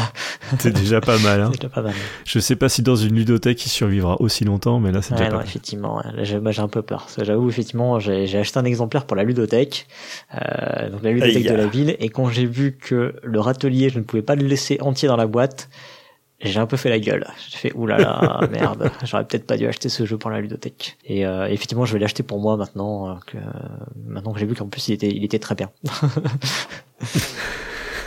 D'ailleurs, donc, le public visé, c'est plutôt un public intermédiaire. hein. Je veux dire, euh, vous pouvez jouer avec vos enfants, euh, surtout que le thème, euh, tout euh, presque tous les enfants passent par cette période où ils sont passionnés par la préhistoire. Donc c'est quand même plus facile que des elfes et des nains qui tuent des orques. Mm. C'est pas forcément. euh, si vous avez été passionné par le septième continent et qu'avec le même groupe de personnes vous voulez jouer à Paléo, ben euh, vous aurez pas la même résistance, vous aurez pas le même niveau de découverte. hein. c'est euh, c'est aussi de l'exploration et de la survie, mais c'est 45 minutes, donc forcément il y aura pas la même complexité en face et la même résistance que ce jeu-là va vous proposer. Qu'est-ce que je voulais dire d'autre? Ah oui, euh, donc on a déjà parlé de la variante solo. Euh, c'est aussi un jeu qui se prête facilement à des, des adaptations pour rendre le jeu plus facile ou plus dur. Donc il y, a- Ouais. il y a- il y a des éléments qui sont dans les règles. Grosso modo, c'est euh, comment est-ce que, avec combien de, de ressources au départ vous partez ou, euh, qui, ou des difficultés en plus pour obtenir certaines, certaines ressources. Donc c'est pas mal, il y a déjà cette- ces éléments-là pour, euh, si vraiment vous trouvez que le jeu est trop compliqué, bah, vous partez avec un peu plus de nourriture et deux bouts de bois en plus, et vous pourrez vivre les aventures. même, même du coup, même les modules difficiles, tu peux les rendre plus faciles, quoi. Ouais. Donc, euh, tu pourras les résoudre, tu pourras les, les gagner quand même. Euh, et éviter d'avoir ce, ce sentiment de frustration trop important euh, quand on rate 15 fois la même mission. Euh, on parlait de d'extension tout au début, donc pour l'instant il y a déjà un petit paquet en plus euh, qui ressemble un peu à une, à une blague euh, interne parce ouais. que parmi les, ouais, parmi les, les animaux que vous pouvez chasser il y a des dodos. Alors les dodos c'est les trucs les plus nuls, hein, puisque s'ils ont disparu c'est bien que c'était facile à Et chasser. oui, mais d'ailleurs, euh, d'ailleurs, je sais pas toi, mais nous, euh, du coup, à chaque fois qu'on tombe dessus, on fait ah non, mais attends, euh, on va pas causer la disparition des dodos quand même. Parce qu'effectivement, quand tu le tues, bah, il, il va dans le cimetière, quoi. Il y en a plus. Et voilà, il y en a plus. Donc euh, ouais, il y a déjà un module en plus euh, qui s'appelle les oiseaux de Mm. terreur, qui est disponible qu'en allemand, où il y a là, il y a des dodos méchants qui essayent de, de goûter à la chair humaine, apparemment. Ah d'accord. Il devrait être bientôt disponible en, en français d'après euh, d'après l'auteur. Il n'est pas sûr que ça ça ça, ça qu'il y ait une traduction en anglais parce qu'il n'y a pas encore de, de résultats là sur l'implantation de Paléo sur le marché euh, anglophone. D'ailleurs, est-ce que, tu lui as dit, euh, j'ai un doute, est-ce que tu as dit que l'auteur était euh, effectivement spécialiste de la préhistoire? Alors, je sais plus, il est, il est historien il Ah, est, je non? crois- Il est paléontologue, ouais. Ouais. Je pense que je ne l'ai pas dit. Donc là, ça y est, c'est dit. Et, et, et, et, Et il précise que c'est pas un jeu complètement sérieux. Hein, Oui. Il dit pas que euh, son bagage euh, universitaire et académique fait qu'il a voulu faire un truc 100% euh, représentatif de la de l'historicité euh, telle qu'on la connaît aujourd'hui par l'archéologie et la paléontologie. C'est- Ça, c'est écrit- dans le livre. Il y a des trucs, il y a des trucs qui ne sont pas justes, mais qui sont cool ou qui sont ludiquement intéressants. Par exemple, à un moment, vous pouvez chasser euh, des crocodiles et des mammouths. Je, je doute que la même tribu ait pu faire ça dans, dans le même, euh, ouais, dans la vraie le même vie, territoire, etc. telle qu'on la connaît. euh, ça- ça paraît, sauf si un jour on trouve des, effectivement des squelettes de, de crocodiles dans la Dordogne près de Lascaux, Ah, c'est pas Ah, gagné. Est-ce que c'est des, c'est peut-être des crocodiles à poils laineux? Hein. Ah, On sait pas tout. Hein. C'est possible. Mais en tout cas, c'est vrai qu'on on, s'attend, si, si les chiffres de vente sont bons ou s'il y a une- un succès critique, à ce qu'il y ait euh, facilement des extensions, puisque euh, ne serait-ce qu'avec des paquets de Mm. cartes, euh, on peut faire des nouveaux Ouais, modules. clair. Alors ça demandera quand même pas mal d'équilibrage pour vérifier que les nouveaux paquets de cartes sont quand même compatibles avec les anciens, qu'il n'y ait pas de- d'effet euh, écran bleu. Ouais. Mais c'est possible. Oui. Ah et oui, un élément que j'ai identifié, euh, donc la plus, enfin l'en- l'entièreté des, des objets et des cartes ne sont accessibles aux, daltoniens. Il y a juste un module dans lequel il faut être euh, super balèze pour euh, bien distinguer les nuances de Ah couleurs. ouais. Donc euh, heureusement, euh, parmi les enfants dont je citais l'âge tout à l'heure, euh, il y en a une qui est super forte pour ça. D'accord. Mais euh, ouais, il y a un module qui est compliqué. euh, sinon. Ah, à ce point-là, d'accord. Ouais. Mais sinon, tout le reste de la production, les éléments ne nécessitent pas, enfin, sont, sont euh, daltonien friendly. Et ça, c'est cool. Très bien. Pareil, euh, tous les personnages, euh, il n'y a, y a pas que des hommes bourrus et virils qui chassent, il y a aussi euh, des femmes euh, dedans. Euh, on, on note aussi euh, une évolution là, de, de la représentation de, de Mm. nos ancêtres euh, avec euh, de, quelque chose d'un petit peu plus équilibré et ça, ça, ça aussi ça fait du bien. Mm, C'est vrai. Vous aurez compris que moi je suis très très enthousiaste euh, vis-à-vis de Paléo. C'est le thème déjà euh, est vraiment très très cool. Il est bien traité. Euh, il n'est pas traité par-dessus la jambe en faisant semblant de croire que nos ancêtres étaient des débiles euh, et qui savaient rien faire de leurs dix doigts. Non, et c'est des gens compétents euh, qui, qui ont vécu des situations assez, euh, assez importantes, assez euh, complexes. Euh, on parle de ces éléments-là, on parle de, euh, de comment on traitait les morts, de, de l'art, euh, de, de la survie, de l'entraide, c'est des contacts entre les différentes tribus euh, euh, d'humains. Et pas que d'Homo sapiens, c'est vraiment très intéressant, c'est vraiment très bien traité, c'est nuancé. La production, les illustrations, tout ça c'est au top, c'est fabriqué en Europe, ça c'est aussi très très bien. Euh, Il y a des innovations, il y a des choses euh, solides dans tout ce qui est mécanique. Euh, les innovations font que on a vraiment envie de, l'utiliser parce qu'une fois passé la première partie d'apprentissage, ça, coule de source et ça fait plein de choses différentes et plein de choses qui, titillent le cerveau de manière très positive.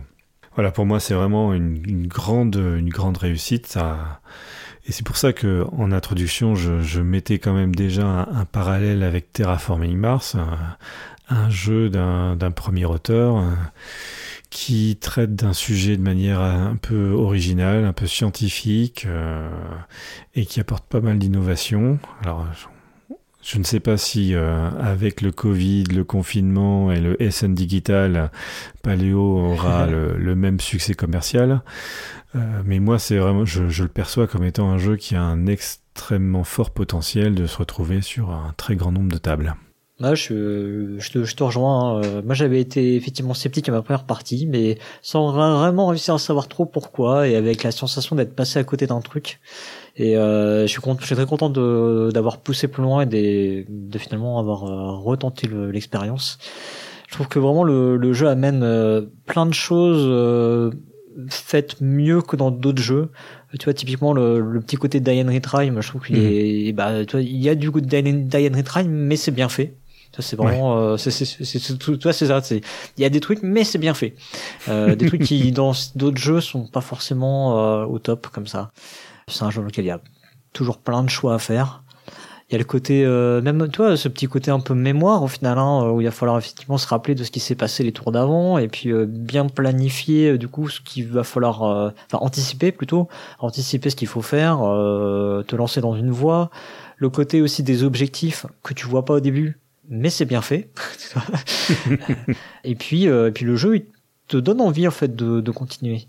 Si jamais vous avez cette sensation, comme moi, effectivement, de passer peut-être à côté d'un truc à la première partie, bah, je vous conseille vraiment de, de pousser parce que si vous avez ce sentiment, comme moi, de peut-être passer à côté d'un truc, c'est que vous êtes effectivement passé à côté d'un truc.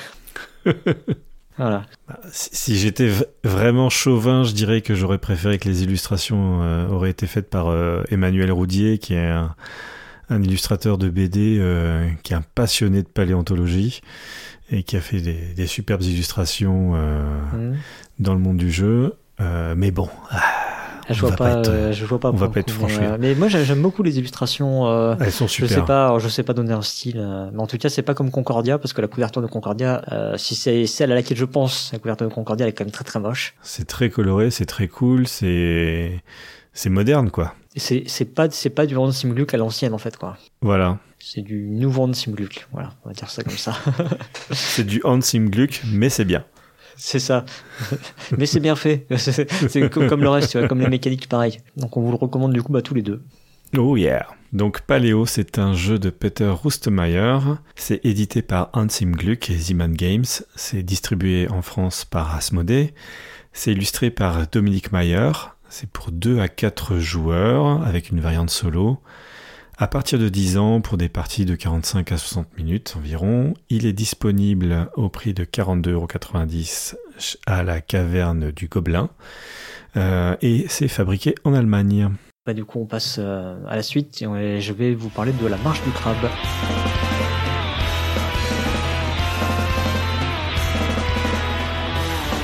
Alors, euh, La Marche du Crabe, c'est un jeu de Julien Protière. Donc Julien Protière, on en a déjà parlé, euh, enfin moi je vous en ai déjà parlé en début d'année ou début d'année 2020 ou fin d'année 2000 Fin d'année 2019 je crois. Je sais plus. Parce que c'est également un des auteurs de Cosmopolite. Le meilleur jeu du monde. C'est également l'auteur de Créus et euh, du récent Romeo et Juliette. Donc c'est un jeu qui est édité et distribué par euh, Geopla, parce que maintenant, si je ne dis pas de bêtises, ils se distribuent eux-mêmes euh, depuis le départ en retraite du patron de Paille Édition. Oui. C'est un jeu qui est illustré par Arthur de Pince. Pour les amateurs de bande dessinée, ça va leur parler. Mais là, je suis en train d'enfoncer une porte ouverte parce que pour les amateurs de bande dessinée, la marche du crabe, ça va leur parler tout court, en fait. Euh, donc c'est un jeu qui se joue uniquement à deux joueurs à partir de 8 ans. Euh, les parties durent à peu près 15 minutes et euh, le jeu est disponible, il me semble, à la caverne du Gobelin pour la modique somme de 11,90€. Est-ce que c'est fabriqué en Allemagne? Est-ce que c'est fabriqué en Chine? Ah, je l'ai pas dit. Ah, c'est fabriqué en France, monsieur. En France, ah, monsieur. Excellent. Eh oui, mais c'était évident, je l'ai pas dit parce que c'est jeu au plat. Eh oui. Nos éditeurs le savent, jeu au plat produit Ils en le France. savent. Voilà. Euh, donc, effectivement, avant de parler du jeu, je pense qu'il est important de faire un petit topo sur le contexte, tout ce qui est autour du jeu. Alors, euh, ça aussi, d'ailleurs, c'est souvent euh, quelque chose qu'on retrouve euh, chez euh, chez cet éditeur, hein, Jeu plat. Mm-hmm. Oui, oui. donc, chez cet éditeur, il existe une gamme BD, une gamme bande dessinée, dans laquelle le premier jeu était Lincoln. Et ensuite, il y a eu des jeux autour de l'univers de Carson City, donc de Apocalypse à Carson City, j'ai un doute sur le nom de la BD, euh, donc qui est euh, le jeu qui s'appelle euh, Apocalypse aux eaux de Carson City, qui a eu également une extension, et puis il y a eu aussi, euh, alors dans cette gamme il y a le bois des Quatsu, mais en, je dis pas de bêtises, en vrai c'est pas une bande dessinée, hein. c'est juste que ils sont sur un style qui est assez proche de de ce qu'on peut trouver dans le dans la bande dessinée quoi. et donc maintenant la marche du crabe, qui est effectivement issue d'une bande dessinée, mais pas que, parce que la marche du crabe c'est d'abord un court métrage euh, qui est paru. Alors là, j'ai trouvé deux dates. J'ai trouvé du 2003 ou 2004. Mais bon, c'est pas très grave, on s'en fout un peu. Euh, ce court métrage s'appelait, enfin s'appelle toujours, hein, puisqu'il est toujours, euh, il existe toujours. C'est La Révolution des crabes et ça a été réalisé par Arthur de Pince. On retombe sur nos pattes. De crabe. De crabe, de... effectivement. Et donc c'est un court métrage qui a remporté beaucoup beaucoup de prix. Hein. C'est un court métrage que vous pouvez aller visualiser sur internet. Hein. Vous cherchez euh, la révolution des crabes, euh, Arthur de Pince, euh, vidéo, tac, vous allez vite, vite retomber dessus. Et Arthur de Pince, donc c'est, je l'ai dit, c'est un auteur de bande dessinée. Hein. Il a, il a œuvré sur Péché mignon pour ceux qui connaissent, donc La Marche de crabe et Zombilenium. Euh, Zombilenium, c'est aussi un de ses cartons. C'est un, c'est une bande dessinée pour enfants qui a porté le prix jeunesse des Fauves d'Angoulême. Donc en gros, c'est le, le prix d'Angoulême. Hein. Angoulême, euh, tous les ans, je crois que c'est au mois de janvier, si je dis pas de bêtises, se déroule un gros gros festival de bande dessinée. Sans doute pas cette année, à mon avis, du coup, mais voilà. Non plus. Euh, et euh, donc, il a remporté un prix là. Et, et donc maintenant, bah, c'est la marche du crabe qui devient un jeu de société. donc c'était avant trois bandes dessinées la condition des crabes, l'empire des crabes et la révolution des crabes. Alors je vous avoue, j'ai lu que les deux premiers tomes parce que c'était les deux seuls qui étaient disponibles à la bibliothèque. Donc j'ai pas lu le troisième et j'étais un peu dégoûté d'ailleurs. Euh, il va falloir que je trouve un moyen de lire le troisième. Mais euh, c'est, euh, moi j'ai adoré la bande dessinée. C'est vraiment, euh, il y a beaucoup d'humour dans la bande dessinée. c'est et en même temps, c'est vraiment un univers, moi je trouve que c'est une, une, espèce de fable contemporaine, quoi. C'est-à-dire qu'il y a vraiment plein de messages dedans qui sont euh, distillés un peu comme ça. Mais effectivement, si tu regardes, si tu creuses un petit peu les sujets, tu fais, euh, il y a y a un sujet autour de, de l'environnement. Il y a un sujet autour de, il y a des sujets assez sociétaux, tu vois, vraiment sur le, un côté, l'absurdité de certaines choses, et on va, on va en parler. Hein. Euh, enfin, je sais pas, voilà, c'est, et euh, moi, je, enfin, je vous la recommande. Je suis pas, je suis pas du tout quelqu'un qui lit beaucoup de bandes dessinées, hein, donc euh, c'est dommage du coup d'ailleurs que, enfin, c'est pas, c'est, c'est pas pour toi que je dis ça, hein, mais euh, BenoFX, je sais que c'est un, un énorme amateur de bande dessinée. Je sais Ouais. pas combien il a de bande dessinée chez lui, mais c'est hallucinant. Il a une pièce complète. Hein, je, Je je crois fais- deux, deux milliers ou trois milliers, oui. ah ouais, je, je fais des révélations pendant qu'il est pas là. mais euh, je pense que du coup, ça aurait, ça aurait été intéressant euh, qu'il puisse peut-être rebondir sur, euh, sur certains aspects, mais bon. Ouais. Pas très grave. hein, Et il devra faire des commentaires pour ça. Voilà. Eh, on est malin, hein, t'as vu Il viendra, il viendra mettre en commentaire. Et euh, donc, euh, la marche du crabe, en fait, c'est l'histoire des, des crabes carrés. Et ces crabes carrés, c'est, c'est, c'est les crabes euh, qu'on voit partout. Alors, c'est, en, en vrai, c'est une fausse espèce. Il n'y a pas de vérité biologique hein, derrière tout ça. Mhm. Euh, mais voilà, pour la petite histoire, c'est les crabes carrés. Ils ont pas évolué depuis 120 millions d'années et ils sont victimes d'une tare génétique. Ces pauvres crabes carrés, c'est qu'en fait, euh, bah, cette tare les oblige à marcher toute leur vie selon la même ligne droite. Donc en gros, ils peuvent aller à gauche, à droite, mais ils peuvent jamais sortir de cette ligne, quoi. Voilà. Ok. C'est, triste quand même. T'en Ah oui. Tu peux pas du tout aller où tu veux. T'es obligé de suivre cette ligne toute ta vie. Et alors du coup, euh, alors, il faut imaginer que dans la BD, bah, il y a plein de trucs qui sont faits autour de ça. hein. Ils te racontent euh, du coup comment euh, euh, comment ils peuvent s'accoupler? Tu t'imagines Ça c'est doit être compliqué, oui. quoi, tu, vois, tu peux pas rencontrer des tonnes de partenaires dans ta vie. Hein, c'est, euh. Et il y a plein. Bon, je, je, je raconterai peut-être d'autres anecdotes euh, pendant la chronique parce qu'il y a il y a une adéquation avec avec ce thème qui est assez fort. Euh, parce que donc pour parler du jeu, donc c'est un jeu qui se joue à deux joueurs uniquement. On va incarner chacun un crabe. L'un va jouer bateau, l'autre va jouer soleil. Donc ce sont des ce sont les personnages principaux de la bande dessinée en fait. Euh, mais en fait, on va être euh, matérialisé par un seul pion sur le, j'allais dire le plateau. Alors le plateau, en fait, c'est euh, des cartes hein, qu'on va disposer sur la carte. Ça va nous faire un quadrillage de 6 par 6. Et donc on va poser notre pion. Et en fait, un des joueurs, on va jouer alternativement. Sauf que, bah, admettons que moi je joue bateau. Alors je sais plus lequel est lequel. J'avoue, ça c'est les trucs binaires. Moi, faut, faut pas me demander. Hein, J'ai toujours un problème quand c'est binaire, je confonds.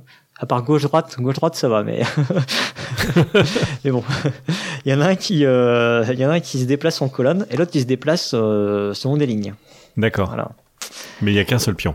Mais avec un seul pion, parce que alors ça ça spoil. euh, c'est dans le début de la BD, hein, mais bon ça spoil un peu la BD.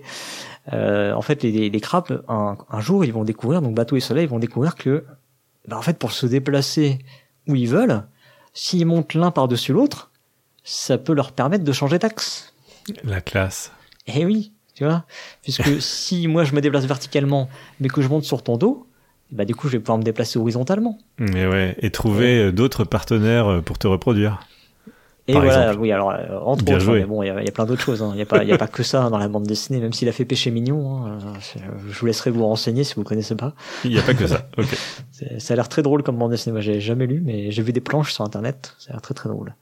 Mais du coup, comme ça, ils peuvent aller où ils veulent, ils peuvent manger d'autres choses, euh, voir d'autres paysages ou plein d'autres choses, c'est ça? Voilà. Et, et, Mhm. et faire la révolution aussi. Parce que, Ah. voilà, parce que à la base, ça s'appelait comme ça le, le court métrage, je le rappelle, la révolution Ok. des crabes. Euh, bref, donc du coup, on va on va se déplacer comme ça, donc alternativement, donc euh, ben, un coup à la verticale, un coup à l'horizontale, quoi. Et on peut se déplacer d'autant de cases qu'on veut, mais euh, selon cette contrainte. Et le but du jeu, ça va être de libérer nos frères et sœurs crabes, puisque nous sommes, euh, nous faisons la révolution, donc euh, nous libérons nos camarades Mhm. euh, qui sont euh, planqués sous les déchets laissés euh, comme ça sur la plage par ces horribles êtres humains. D'accord. On a un pneu, une bouteille de lessive, euh, une boîte de conserve, des trucs comme ça. Alors c'est un jeu qui est donc coopératif et il va falloir, euh, en fait, on a chacun, si tu veux, un élément de la solution du jeu, on peut dire ça comme ça. Il va falloir qu'on libère 8 de nos, car- de nos camarades crabes, mais Mhm. il y a 12 objets sur le plateau. D'accord. On va chaque et donc euh, nos huit camarades sont cachés sous euh, huit de ces objets. Mais il faut surtout pas aller sur les quatre autres. Ok. Or, moi j'en connais deux et toi tu en connais deux autres. D'accord? De ces objets. D'accord. Et bien sûr, j'ai pas le droit de te dire dès le début de la partie, il faut surtout pas aller derrière le pneu. Évidemment, sinon, euh, t'as oui. bien compris qu'il y avait plus de jeu, sinon. Voilà, vous pouvez jouer comme ça, mais bon, je, je pense que ça va faire autre chose. hein. Ça, ça va être un peu moins, un peu moins fun. Ça va être plus facile, c'est sûr. Euh, donc voilà, là j'ai à peu près tout expliqué. hein. Le tour de jeu, en gros, vous allez, vous avez un tas, de, chaque joueur a un tas de cartes. Euh, sous lesquelles se trouvent euh, les ennemis jurés des crabes, les tourteaux Ouh. et les homards. Et euh, on va retourner une de ces cartes, donc, et ça va indiquer euh, sur quelle ligne du plateau on doit placer cette carte qui devient une sorte d'obstacle en fait, hein, puisque euh, comme ce sont les ennemis euh, des crabes, euh, si on veut pouvoir passer par là où se trouve un tourteau ou un ou un homard, il va falloir lui lancer une petite crevette. Et les crevettes, en fait, c'est en gros c'est nos points de vie. hein. Faut- D'accord. Faut le voir comme ça. Quand on n'a plus de crevettes, on a perdu. C'est une grande leçon de la vie des crabes. Quand ils n'ont plus de crevettes, ils ont Ouais, perdu. c'est ça.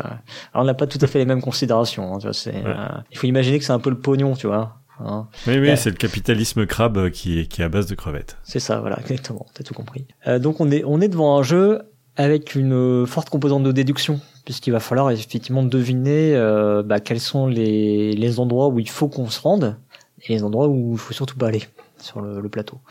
Oui. Euh, évidemment, il y a des il y a, des- il y a ces obstacles hein, qui vont se rajouter, ces homards et ces euh, et ces tourteaux qui sont à la fois un compte à rebours, parce que du coup, quand on en a plus, on a perdu la partie. C'est une Ok. autre façon de perdre la partie.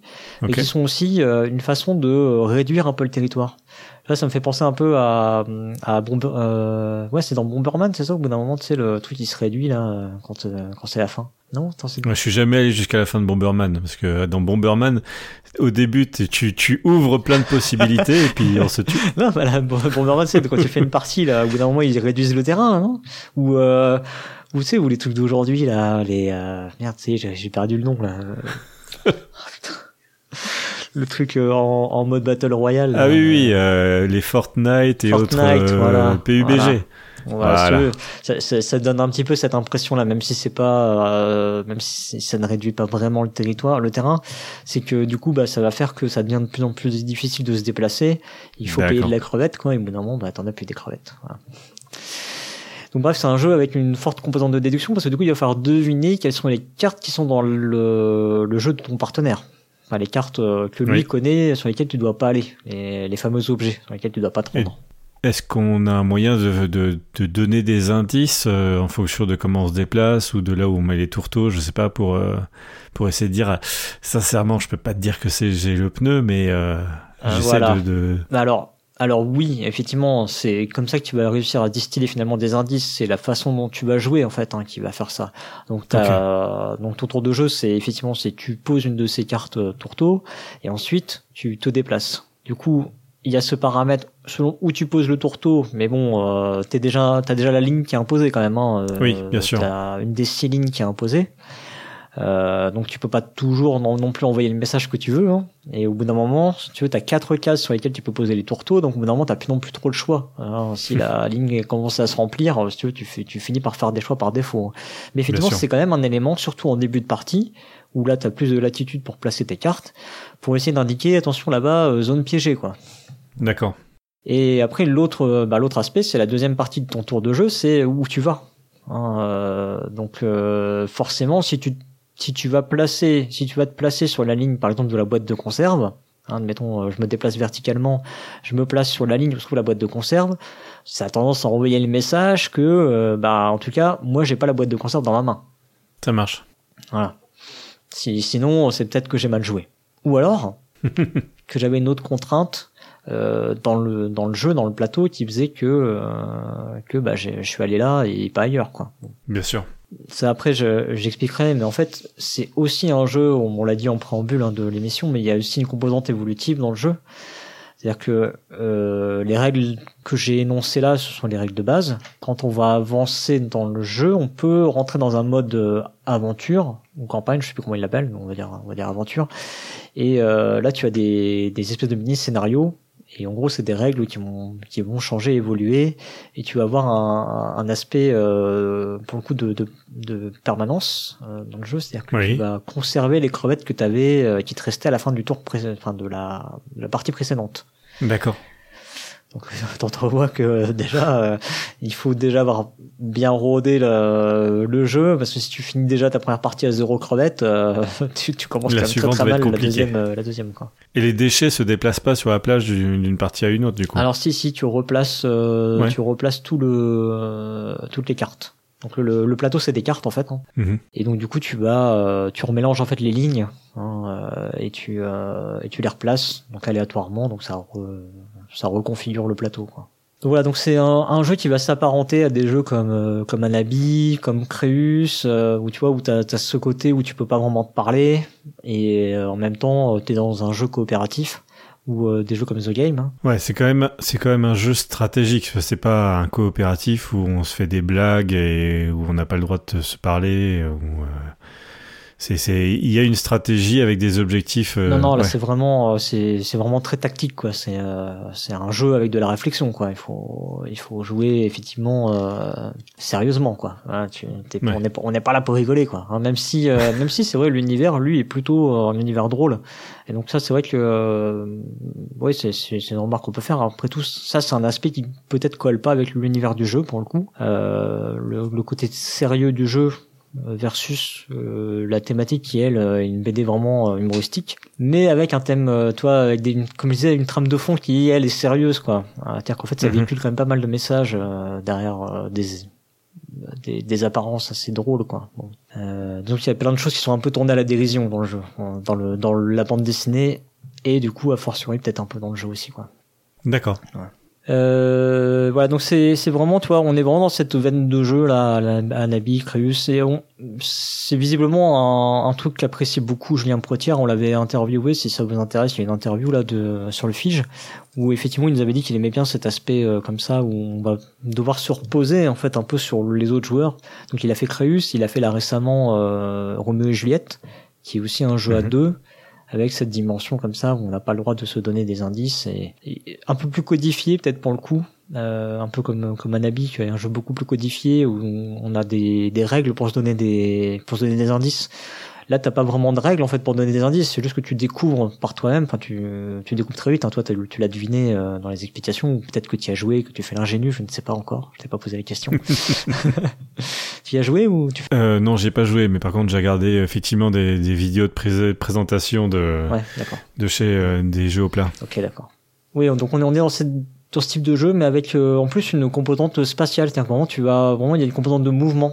C'est-à-dire que du coup, les indices, tu vas pas les donner de façon codifiée euh, par les règles, mais c'est tous tes Oui. mouvements et ta, ta façon de, bah, de placer, comme tu disais, les tourteaux, qui va faire que euh, ça devient un indice, quoi. Du coup, c'est assez intéressant parce que finalement, euh, partant de d'aspects qui sont euh, qui existent déjà, hein, finalement, de d'aspects mécaniques, on va dire, qui existent déjà dans d'autres jeux, on est quand même sur un truc qui a sa particularité, quoi.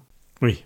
Euh, pour entrer peut-être un peu plus dans le détail euh, de, de, de ce qu'on peut ressentir dans le jeu et de, de, de, de ce que j'ai trouvé assez intéressant ou un peu moins, euh, y a vraiment une vraie adéquation avec euh, l'histoire de la BD. Bon, déjà, ce, ces histoires, euh, comme je vous disais, hein, qui spoilent un peu hein, le, le, le crabe qui se déplace horizontalement et l'autre verticalement, enfin pas horizontalement, verticalement, parce que dans, dans la BD, sinon le mec il voilerait, mais vous avez compris, hein, dans une direction ou dans une autre, et qui en se montant dessus découvre que waouh, en fait, euh, tu te rends compte, ça fait 120 millions d'années qu'il y, a des- il y, a- il y en a aucun qui s'est euh, qui s'est dit qu'il pouvait faire ça quand même, quoi. C'est quand même incroyable. Les mecs, ils ont pas évolué depuis Ouais. 120 millions d'années. Il y en a pas eu un Ouais. qui a eu l'intelligence de faire ça avant. Bon, voilà. Il y a ça, et en fait, il y a plein de petits clins d'œil comme ça dans le jeu qu'on découvre plutôt en avançant, en fait, en faisant le mode histoire. Euh, typiquement, il y a des, ah, c'est pareil, c'est un truc assez drôle. Il y a des sols. Euh, et en fait, euh, ça, c'est un truc qu'on voit dans le dans le court métrage. Euh, en fait, euh, le crabe, il passe, euh, tu sais, les sols sous le sable. Du coup, tu les vois pas. Oui. Et le crabe, il marche, et d'un coup, pouf, la, la sole, elle, euh, elle se met à nager, et du coup, elle va ailleurs, quoi. Et du coup, bah, le crabe, il est sur la sole, et, bah, finalement, un peu, il se retrouve euh, dans une autre direction, quoi. Il est, euh, il est placé ailleurs, mais par la sole, quoi. D'accord. le destin, tu vois, c'est. C'est la Voilà. seule qui le téléporte euh, ailleurs sur la plage. Et donc voilà, bah du coup, bah, ces sols, euh, elles apparaissent à un moment dans un des scénarios et euh, elles te permettent effectivement de, euh, bah, de faire un coup en, un peu en ricochet si tu veux. Et de, euh, bah, si t'es à la verticale, si tu passes sur une sol, du coup tu peux, euh, tu continues mais à l'horizontale quoi. Voilà. Ok. Voilà, donc il y a toute toute cette adéquation là qui est euh, qui a été vraiment bien pensée. On voit que bah, on voit que effectivement la BD elle a été lue, hein, que le court métrage a été vu et que les éléments ont été travaillés en fonction de ça, quoi. Et puis si les illustrations sont faites par euh, l'auteur euh, original, ça, ça, aurait été compliqué de lui faire avaler, de faire un truc qui était euh, pas du tout dans le dans le mood de, de sa propre création. je pense, ouais, voilà, c'est ça, effectivement. T'as ça, du coup, qui est super bien foutu. Bah, t'as le mode aventure en lui-même, hein, c'est-à-dire que vraiment, t'as, tu vois, si tu jouais le jeu de base, peut-être que tu, tu, bah, t'aurais l'impression peut-être un peu de tourner en rond et de, voilà, d'avoir fait le tour du jeu. Mais là, tu, t'as 11, euh, 11 aventures, euh, qui ont vraiment une difficulté plutôt croissante. Hein. Alors c'est, oui moyennement vrai parce qu'en fait euh, on sent que euh, en fait il y a des moments où tu vas euh, tu vas faire apparaître des crevettes. Donc du coup en fait tu peux ramasser des crevettes. Hein? Donc du coup tu refais ton stock de crevettes. Donc on voit qu'il y a des niveaux qui ont l'air d'être plutôt là pour te remonter un tout petit peu même s'ils sont pas faciles. Mais tu vois au moins ils, ils te permettent de remonter en crevettes quoi. Et euh, potentiellement et euh, bon en amenant quand même leur niveau de difficulté hein, mais euh, voilà. Enfin moi j'ai j'ai jamais passé un seul des niveaux euh, au-delà du premier du premier coup quoi. enfin il a fallu les refaire euh, c'est c'était voilà. Là aussi c'est du die and retry.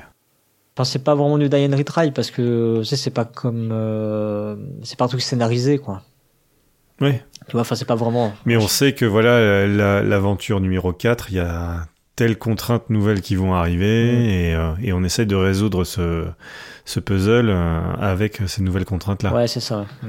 Si tu veux, moi mm. je vois plutôt ça comme finalement une succession de mini mini extensions si tu veux. Ouais. Euh, que, que vraiment un truc à la Time Stories non, voilà, c'est pas c'est pas qu'on est en train de te raconter une histoire qui évolue quoi. C'est euh, mais euh, est-ce qu'il est possible de jouer directement euh, la, la, mission 4 ou la mission ah, oui, 7 oui, oui, tu peux tout à fait. Hein. Ah c'est cool. Il y a pas de souci. Hein. Ça sera peut-être du coup plus facile si tu pars avec les fameuses 5 crevettes, voilà, au lieu de au lieu de partir avec ce qui te restait de la mission 3 quoi. D'accord. Ouais, mais on n'est pas obligé. Euh, si, on, pas obligé, si on échoue à la mission 5, on n'est pas obligé de, repartir depuis zéro. Ah, c'est bien parce que c'est pas. J'ai même tendance à dire que c'est un jeu ok où normalement c'est censé être euh, plutôt poker face. Enfin c'est pas forcément dit comme ça dans les règles, mais hmm. tu comprends que c'est plutôt ça l'esprit du jeu à la base, quoi. Mais moi j'ai envie de dire, euh, après tout, les gens peuvent un peu jouer comme ils veulent et euh, s'ils ont envie de la jouer un petit peu à la parlotte et voilà, bah tant qu'ils prennent plaisir au jeu, c'est après tout c'est le principal, quoi. Hein. Ben, voilà, peut-être que je me ferai euh, conspuer par l'auteur euh, dans les commentaires. je sais que Julien Protier était, venu mettre des commentaires euh, lors de la, la chronique sur euh, Cosmopolite, donc salut Julien. il, va, il, va, il va sûrement passer ici. Euh, voilà, mais je pense que voilà, il faut pas, faut pas s'interdire. si on trouve que le jeu est peut-être un peu trop compliqué pour soi, ben voilà, de, des petites réactions qui vont rajouter peut-être un petit peu de peps dans la partie, un petit peu de fun, quoi. Hmm. Non, mais ça veut dire aussi que je sais pas, il n'y a pas à la mission 3 euh, l'opportunité de récupérer soit une pelle en plastique, soit un hameçon et que ça change les règles pour, euh, pour les, les, parties suivantes. Non, non, non, non, non, non t'as pas, pas ce genre de hmm. choses. Non, c'est vraiment plutôt des micro-règles qui se rajoutent en fait, si tu veux. Hein. Euh, ok, super. Ouais, c'est, plutôt ça. Hein. Bah, c'est, c'est bien aussi de pouvoir se dire, voilà, j'ai une pause à midi. Euh, on peut juste faire euh, l'émission 8 parce qu'on l'a, on l'a déjà raté 15 fois et qu'on on veut juste faire celle-là pour, euh, pour la réussir. C'est cool. Ouais, alors je voulais te parler un peu de la l'adéquation effectivement au, thème. J'en ai déjà parlé sur les euh, effectivement les, les, les différents intervenants, j'allais dire, du jeu, les différents protagonistes qui, qui sont raccord avec la bande dessinée en particulier. Alors c'est plus l'univers de la bande dessinée parce que la bande dessinée a, a revu un petit peu l'histoire qui est dans le court métrage. Euh, donc c'est vraiment plutôt euh, basé sur la bande dessinée. Hein. Euh, ce que met vraiment bien le, le jeu en évidence, en tout cas, c'est cette fameuse dépendance, tu vois, que l'un des joueurs va avoir avec l'autre. Il y a vraiment ça, c'est clairement vraiment bien mis en avant avec cette histoire des, des deux crabes qui sont l'un sur l'autre et qui du coup, ben celui qui est au-dessus de l'autre, il est hyper dépendant de celui qui est en dessous, quoi. Et ça, c'est un peu un peu l'histoire de l'humanité quoi c'est-à-dire qu'on n'est pas on n'est pas non plus tout seul euh, sur hmm. terre on n'est pas tout seul dans notre coin et euh, on a besoin des uns des autres quoi c'est euh, ouais. c'est un truc qu'on retrouve dans dans beaucoup de jeux de, de Julien Protière pour le coup ouais, la coopération c'est pas c'est pas que un choix quoi la coopération c'est euh, c'est un avantage pour survivre. Hein. Ouais, c'est ça. Là, là, pour le coup, c'est un vrai avantage pour eux euh, en termes d'évolution de l'espèce. Mmh. Et pour aller sauver leurs euh, leurs camarades euh, qui sont enterrés sous des, sous des monticules de déchets. C'est ça, ouais. Euh, La fable contemporaine est assez, euh, assez intéressante. ouais. Mm. Ah, si t'as jamais lu la, la bande dessinée, franchement, euh, lis-la et avec vraiment le regard adulte. euh, Alors c'est pas, euh, je dis le regard adulte, mais euh, pour le coup, parce que moi, je, je l'avais lu à mon fils, et je l'avais, je l'avais emprunté, je l'avais Oui. lu à mon fils, puis j'étais obligé de passer certains passages, euh, de pas les lire parce qu'il y avait quelques grossièretés et tout ça, quoi. Mais euh, c'est pas non plus, euh, toi, c'est pas, c'est pas ultra choquant, mais euh, mais voilà quoi, c'est juste il y y a quelques petites vulgarités, quoi. Euh, J'en étais où moi? Je sais plus ce que je raconte, je pars je voilà. Euh, L'arrivée des méchants aussi, du coup, c'est super bien pensé parce que il y a vraiment cet aspect euh, quand tu lis la bande dessinée où tu vois les crabes sont harcelés par les tourteaux, euh, ils les raquettent, ils les, tu vois, c'est vraiment, euh, il y a vraiment cet aspect-là. Et là, du coup, tu, ce truc-là, il est quand même bien retranscrit. C'est vraiment un élément euh, très important du jeu parce que tu vois, il y a ce côté euh, où je vais réduire le terrain et euh, ce côté oppression, quoi. Mais du coup, tu vois, tu, tu ressens bien le, le, le côté euh, les crabes sont opprimés, euh, euh, leur, leur espace est, euh, est menacé, etc., etc. Quoi. Donc ça, et puis tout- tous les petits personnages. Le seul truc que, bah, pour le coup, j'ai du mal à m'expliquer, c'est finalement pourquoi on pourrait pas parler. Hein. Alors Là, on sent bien que euh, bah, c'est vraiment pour le besoin du jeu et de la mécanique, hein, parce que bon, euh, je peux te dire que dans la bande dessinée, ils se- ils s'empêchent pas de parler quand ils sont l'un au-dessus de l'autre, et qu'il y en a un qui justement celui qui est au-dessus, il voit arriver le danger par le côté, et voilà. Quoi. Donc du coup, on a, on a quand même plutôt euh, un jeu qui est bien bien raccord avec son thème et qui respecte euh, vraiment son œuvre euh, d'origine. On est dans le style de, de ces jeux, tu vois, qui vont créer une sorte d'effet ruche, d'intelligence collective. Mm. Euh, c'est vraiment, euh, tu vois, sans se parler, il faut réussir à se faire comprendre avec euh, tout l'autre quiproquo qui va avec, hein, qui rend le truc euh, tantôt drôle, tantôt euh, on a envie de se taper l'un sur l'autre, quoi. gentiment, mais parce que bon, ça, ça reste un jeu assez léger malgré tout. Mais euh, bon, faut bien avoir ça aussi quand même à l'esprit. Hein. C'est que euh, pour les gens qui sont euh, qui se tapent dessus sur les jeux coop, bon bah ça, ça, ça l'empêchera pas. Hein, parce qu'il faut vraiment se reposer l'un sur l'autre. Donc on est hyper dépendant des autres joueurs. quoi. Ouais. Enfin de l'autre joueur, on est que deux. Euh, tu peux pas. Euh, voilà, il faut que tu fasses confiance à l'autre. C'est-à-dire que si vraiment il a évité euh, un objet, parce que des fois tu peux passer par dessus, hein, et donc euh, carrément vraiment l'éviter, euh, c'est assez explicite du coup. Bah, c'est qu'il y a une raison quoi. Mhm. Et ce qui est euh, assez drôle, c'est que euh, si tu veux, quand tu vas avancer, enfin drôle, c'est pas le bon terme, mais assez intéressant en tout cas, c'est que dans les aventures qui vont suivre, tu vas avoir d'autres raisons pour lesquelles tu, tu passes un objet, quoi. Et du coup, ça crée une certaine confusion. Et donc, il faut, réussir à mémoriser. Il y a cette petite composante hein, quand même hein, de, de mémoire. Il faut quand même réussir à mémoriser que euh, ton partenaire, il a esquivé tel objet à un moment, puis là, il a l'air d'en avoir esquivé un autre, donc du coup, ça en ferait deux. Ok. Puis d'un seul coup, pouf, il en esquive un troisième. Tu es un, Ah. un truc, un truc là. Et là, du coup, bah, il faut recroiser avec d'autres paramètres, effectivement les tourteaux, les machins. Donc, euh, c'est là que le jeu, effectivement, il gagne aussi en complexité hein, euh, au fur et à mesure des, euh, des scénarios. Quoi. Et, et du coup, on peut aussi jouer sur euh, sur la confiance euh, réciproque qu'on a. Euh, On se dit Mm. euh, et on va débriefer à la fin de la partie. On va dire ouais, alors là, je sais que j'ai pris un risque parce que j'ai fait ça et euh, je savais que je pouvais t'induire en erreur. Ouais, ça, ça fait partie aussi de, de du plaisir qu'on a à jouer dans ce genre de jeu à communication limitée où c'est un peu stratégique ou un peu tactique et c'est pas juste euh, euh, de, de la déduction euh, pure et simple. C'est que on peut faire euh, ce saut de la foi là, on peut se reposer ouais complètement sur quelqu'un d'autre en disant Ah, là je, je sais qu'il peut le mal interpréter et c'est ça qui peut faire la partie ou pas. Quoi. Mm, ouais, c'est ça. Mm.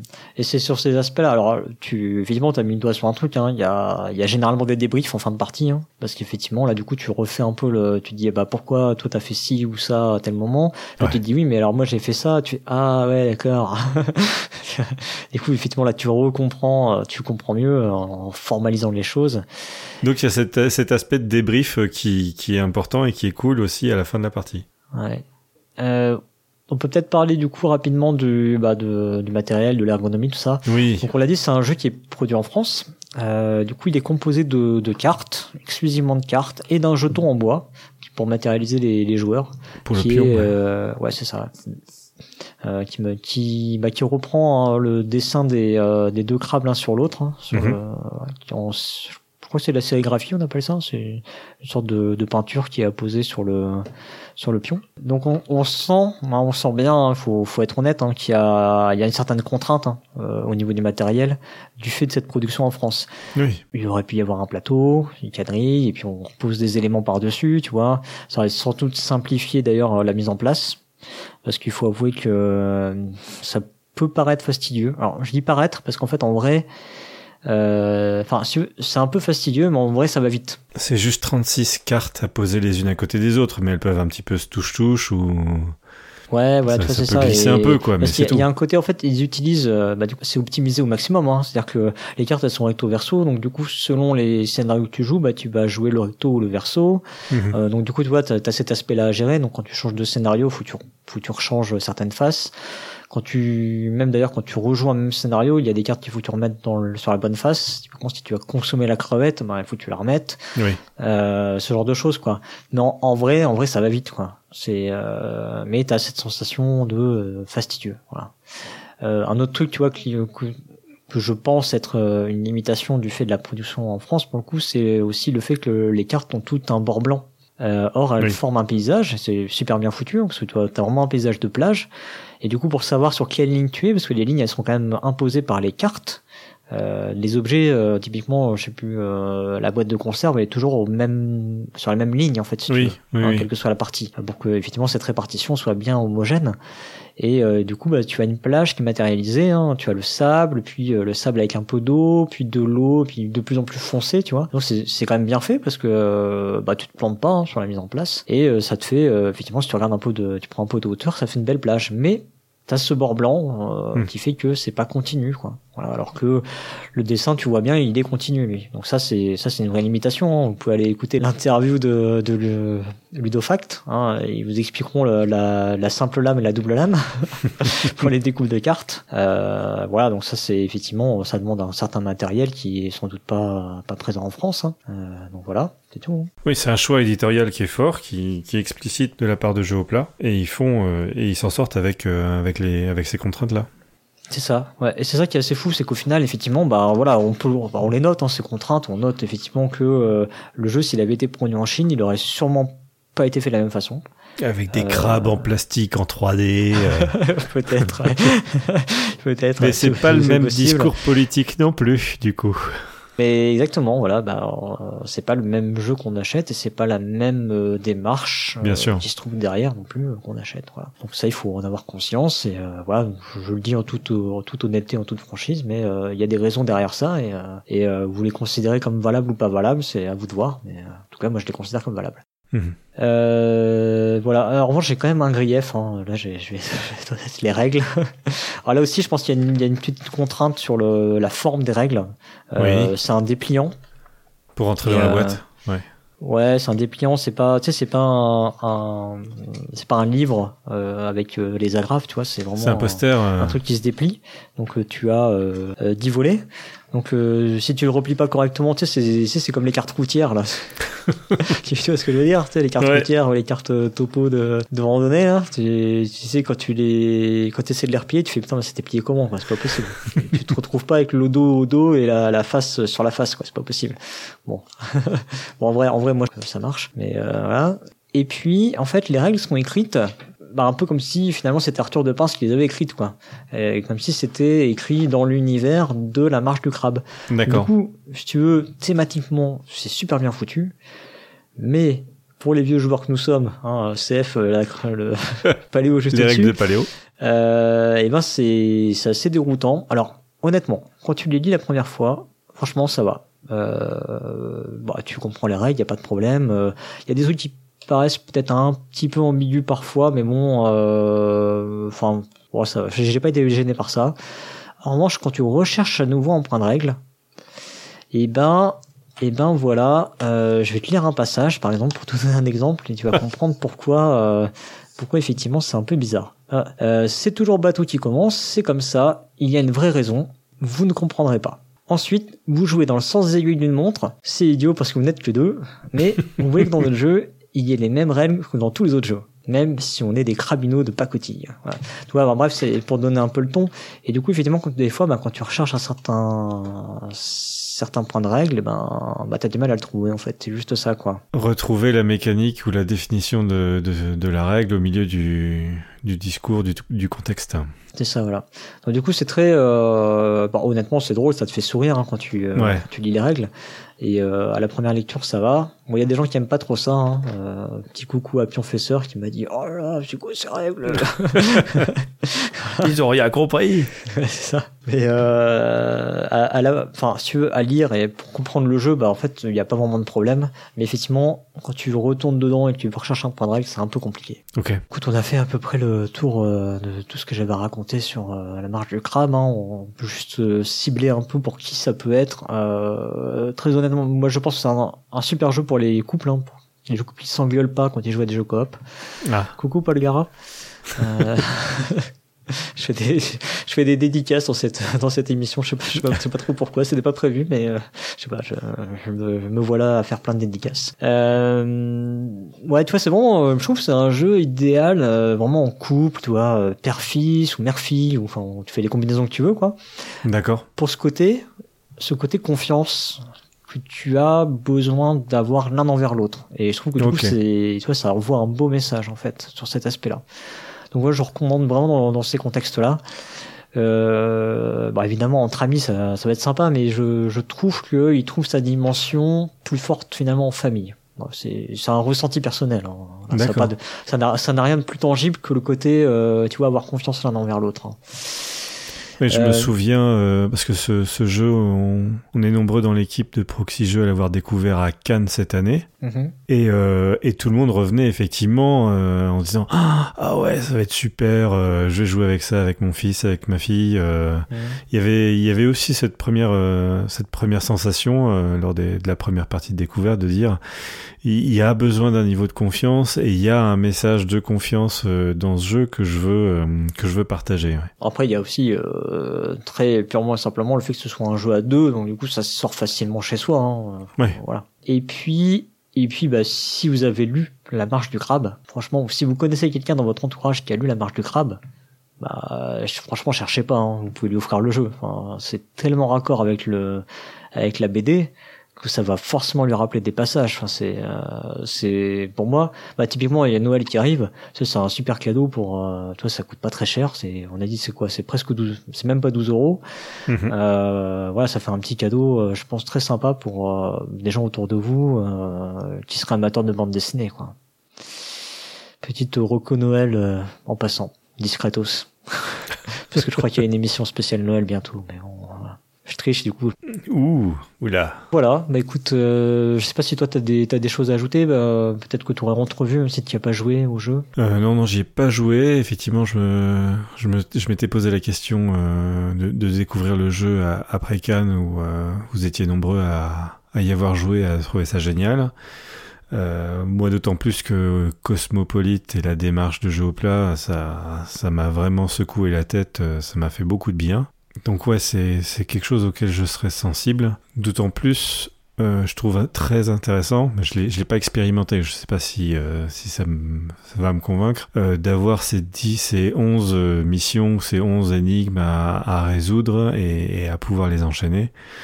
Euh, parce que du coup, c'est pas juste un jeu euh, tactico-tactique où euh, chaque partie va se ressembler euh, ou avec une petite variation. Il va y avoir ces, ces nouvelles règles, c'est aussi on part avec pas forcément le même capital de crevettes d'une partie à l'autre. C'est intéressant d'avoir rajouté ça et euh, donc dans un, une boîte euh, très contenue, euh, avoir fait le choix voilà de rajouter 11 cartes en se disant euh, c'est important, il y a des choses intéressantes vis-à-vis du thème, vis-à-vis des BD et vis-à-vis du, du plaisir de jeu qu'on va qu'on va retirer.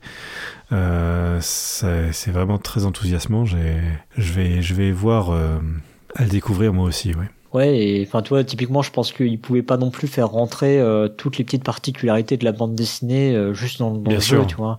Enfin, clairement, tu joues, il y a aucune configuration hein, dans laquelle tu joues avec tous les tous les paramètres qui sont dans les différents euh, scénarios, quoi, enfin, dans, les, dans les- Oui. dans les différentes aventures. Euh, donc, euh, du coup, ça veut dire qu'ils pouvaient effectivement pas faire un jeu avec tout dedans, et puis euh, voilà, c'est plutôt disséminé comme ça, et euh, c'est plutôt bien, plutôt bien foutu. euh. Oui. Oui, oui. T'as pas le même set de règles et t'as pas les Mm. mêmes euh, contraintes de départ. euh, Voilà. Bah, voilà, bah, j'imagine que ça s'apparente plus, tu vois, à ça, euh, en termes de d'expérience de jeu sur ces euh, différents différentes aventures, que effectivement à ce qu'on a pu voir sur Paléo, où c'est euh, des scénarios vraiment différents avec euh, toujours le même socle de règles. Là, t'as des petites règles en plus euh, qui, qui s'ajoutent ou pas, ou qui s'enlèvent. Excellent. Je pense que c'est pas la peine spécialement d'épiloguer. Hein. Je pense que j'ai euh, bien dit euh, comment j'aimais ce jeu, le contexte dans lequel euh, ça se jouait et tout et tout, et tout l'univers qu'il qu'il embarque avec lui. je vais passer donc à la fiche signalétique en rappel. Donc c'est un jeu de Julien Protière. Donc La Marche du Crabe, c'est édité et distribué par Jeu au plat euh, c'est illustré par Arthur de Pince, qui est donc euh, l'auteur et illustrateur de la bande dessinée originale. Euh, c'est pour deux joueurs exclusivement à partir de 8 ans, pour des parties de 15 minutes. Ça se trouve et c'est toujours disponible à 11,90€ à la Caverne du Gobelin et c'est fabriqué en France. Voilà. Excellent. Si vous avez aimé cette émission, n'hésitez pas à venir sur le site pour nous le dire et laisser un petit commentaire. Euh, n'oubliez pas également que nous avons un Tipeee et un PayPal si vous voulez nous soutenir et nous aider à faire ce podcast. Si vous n'avez pas aimé, si on a dit des bêtises ou si on a fait des, petites imprécisions sur ce qu'on a dit, vous pouvez aussi venir nous le dire en commentaire. Et rappelons que c'est pour ça que Twin est revenu, donc euh, c'est important faites-le.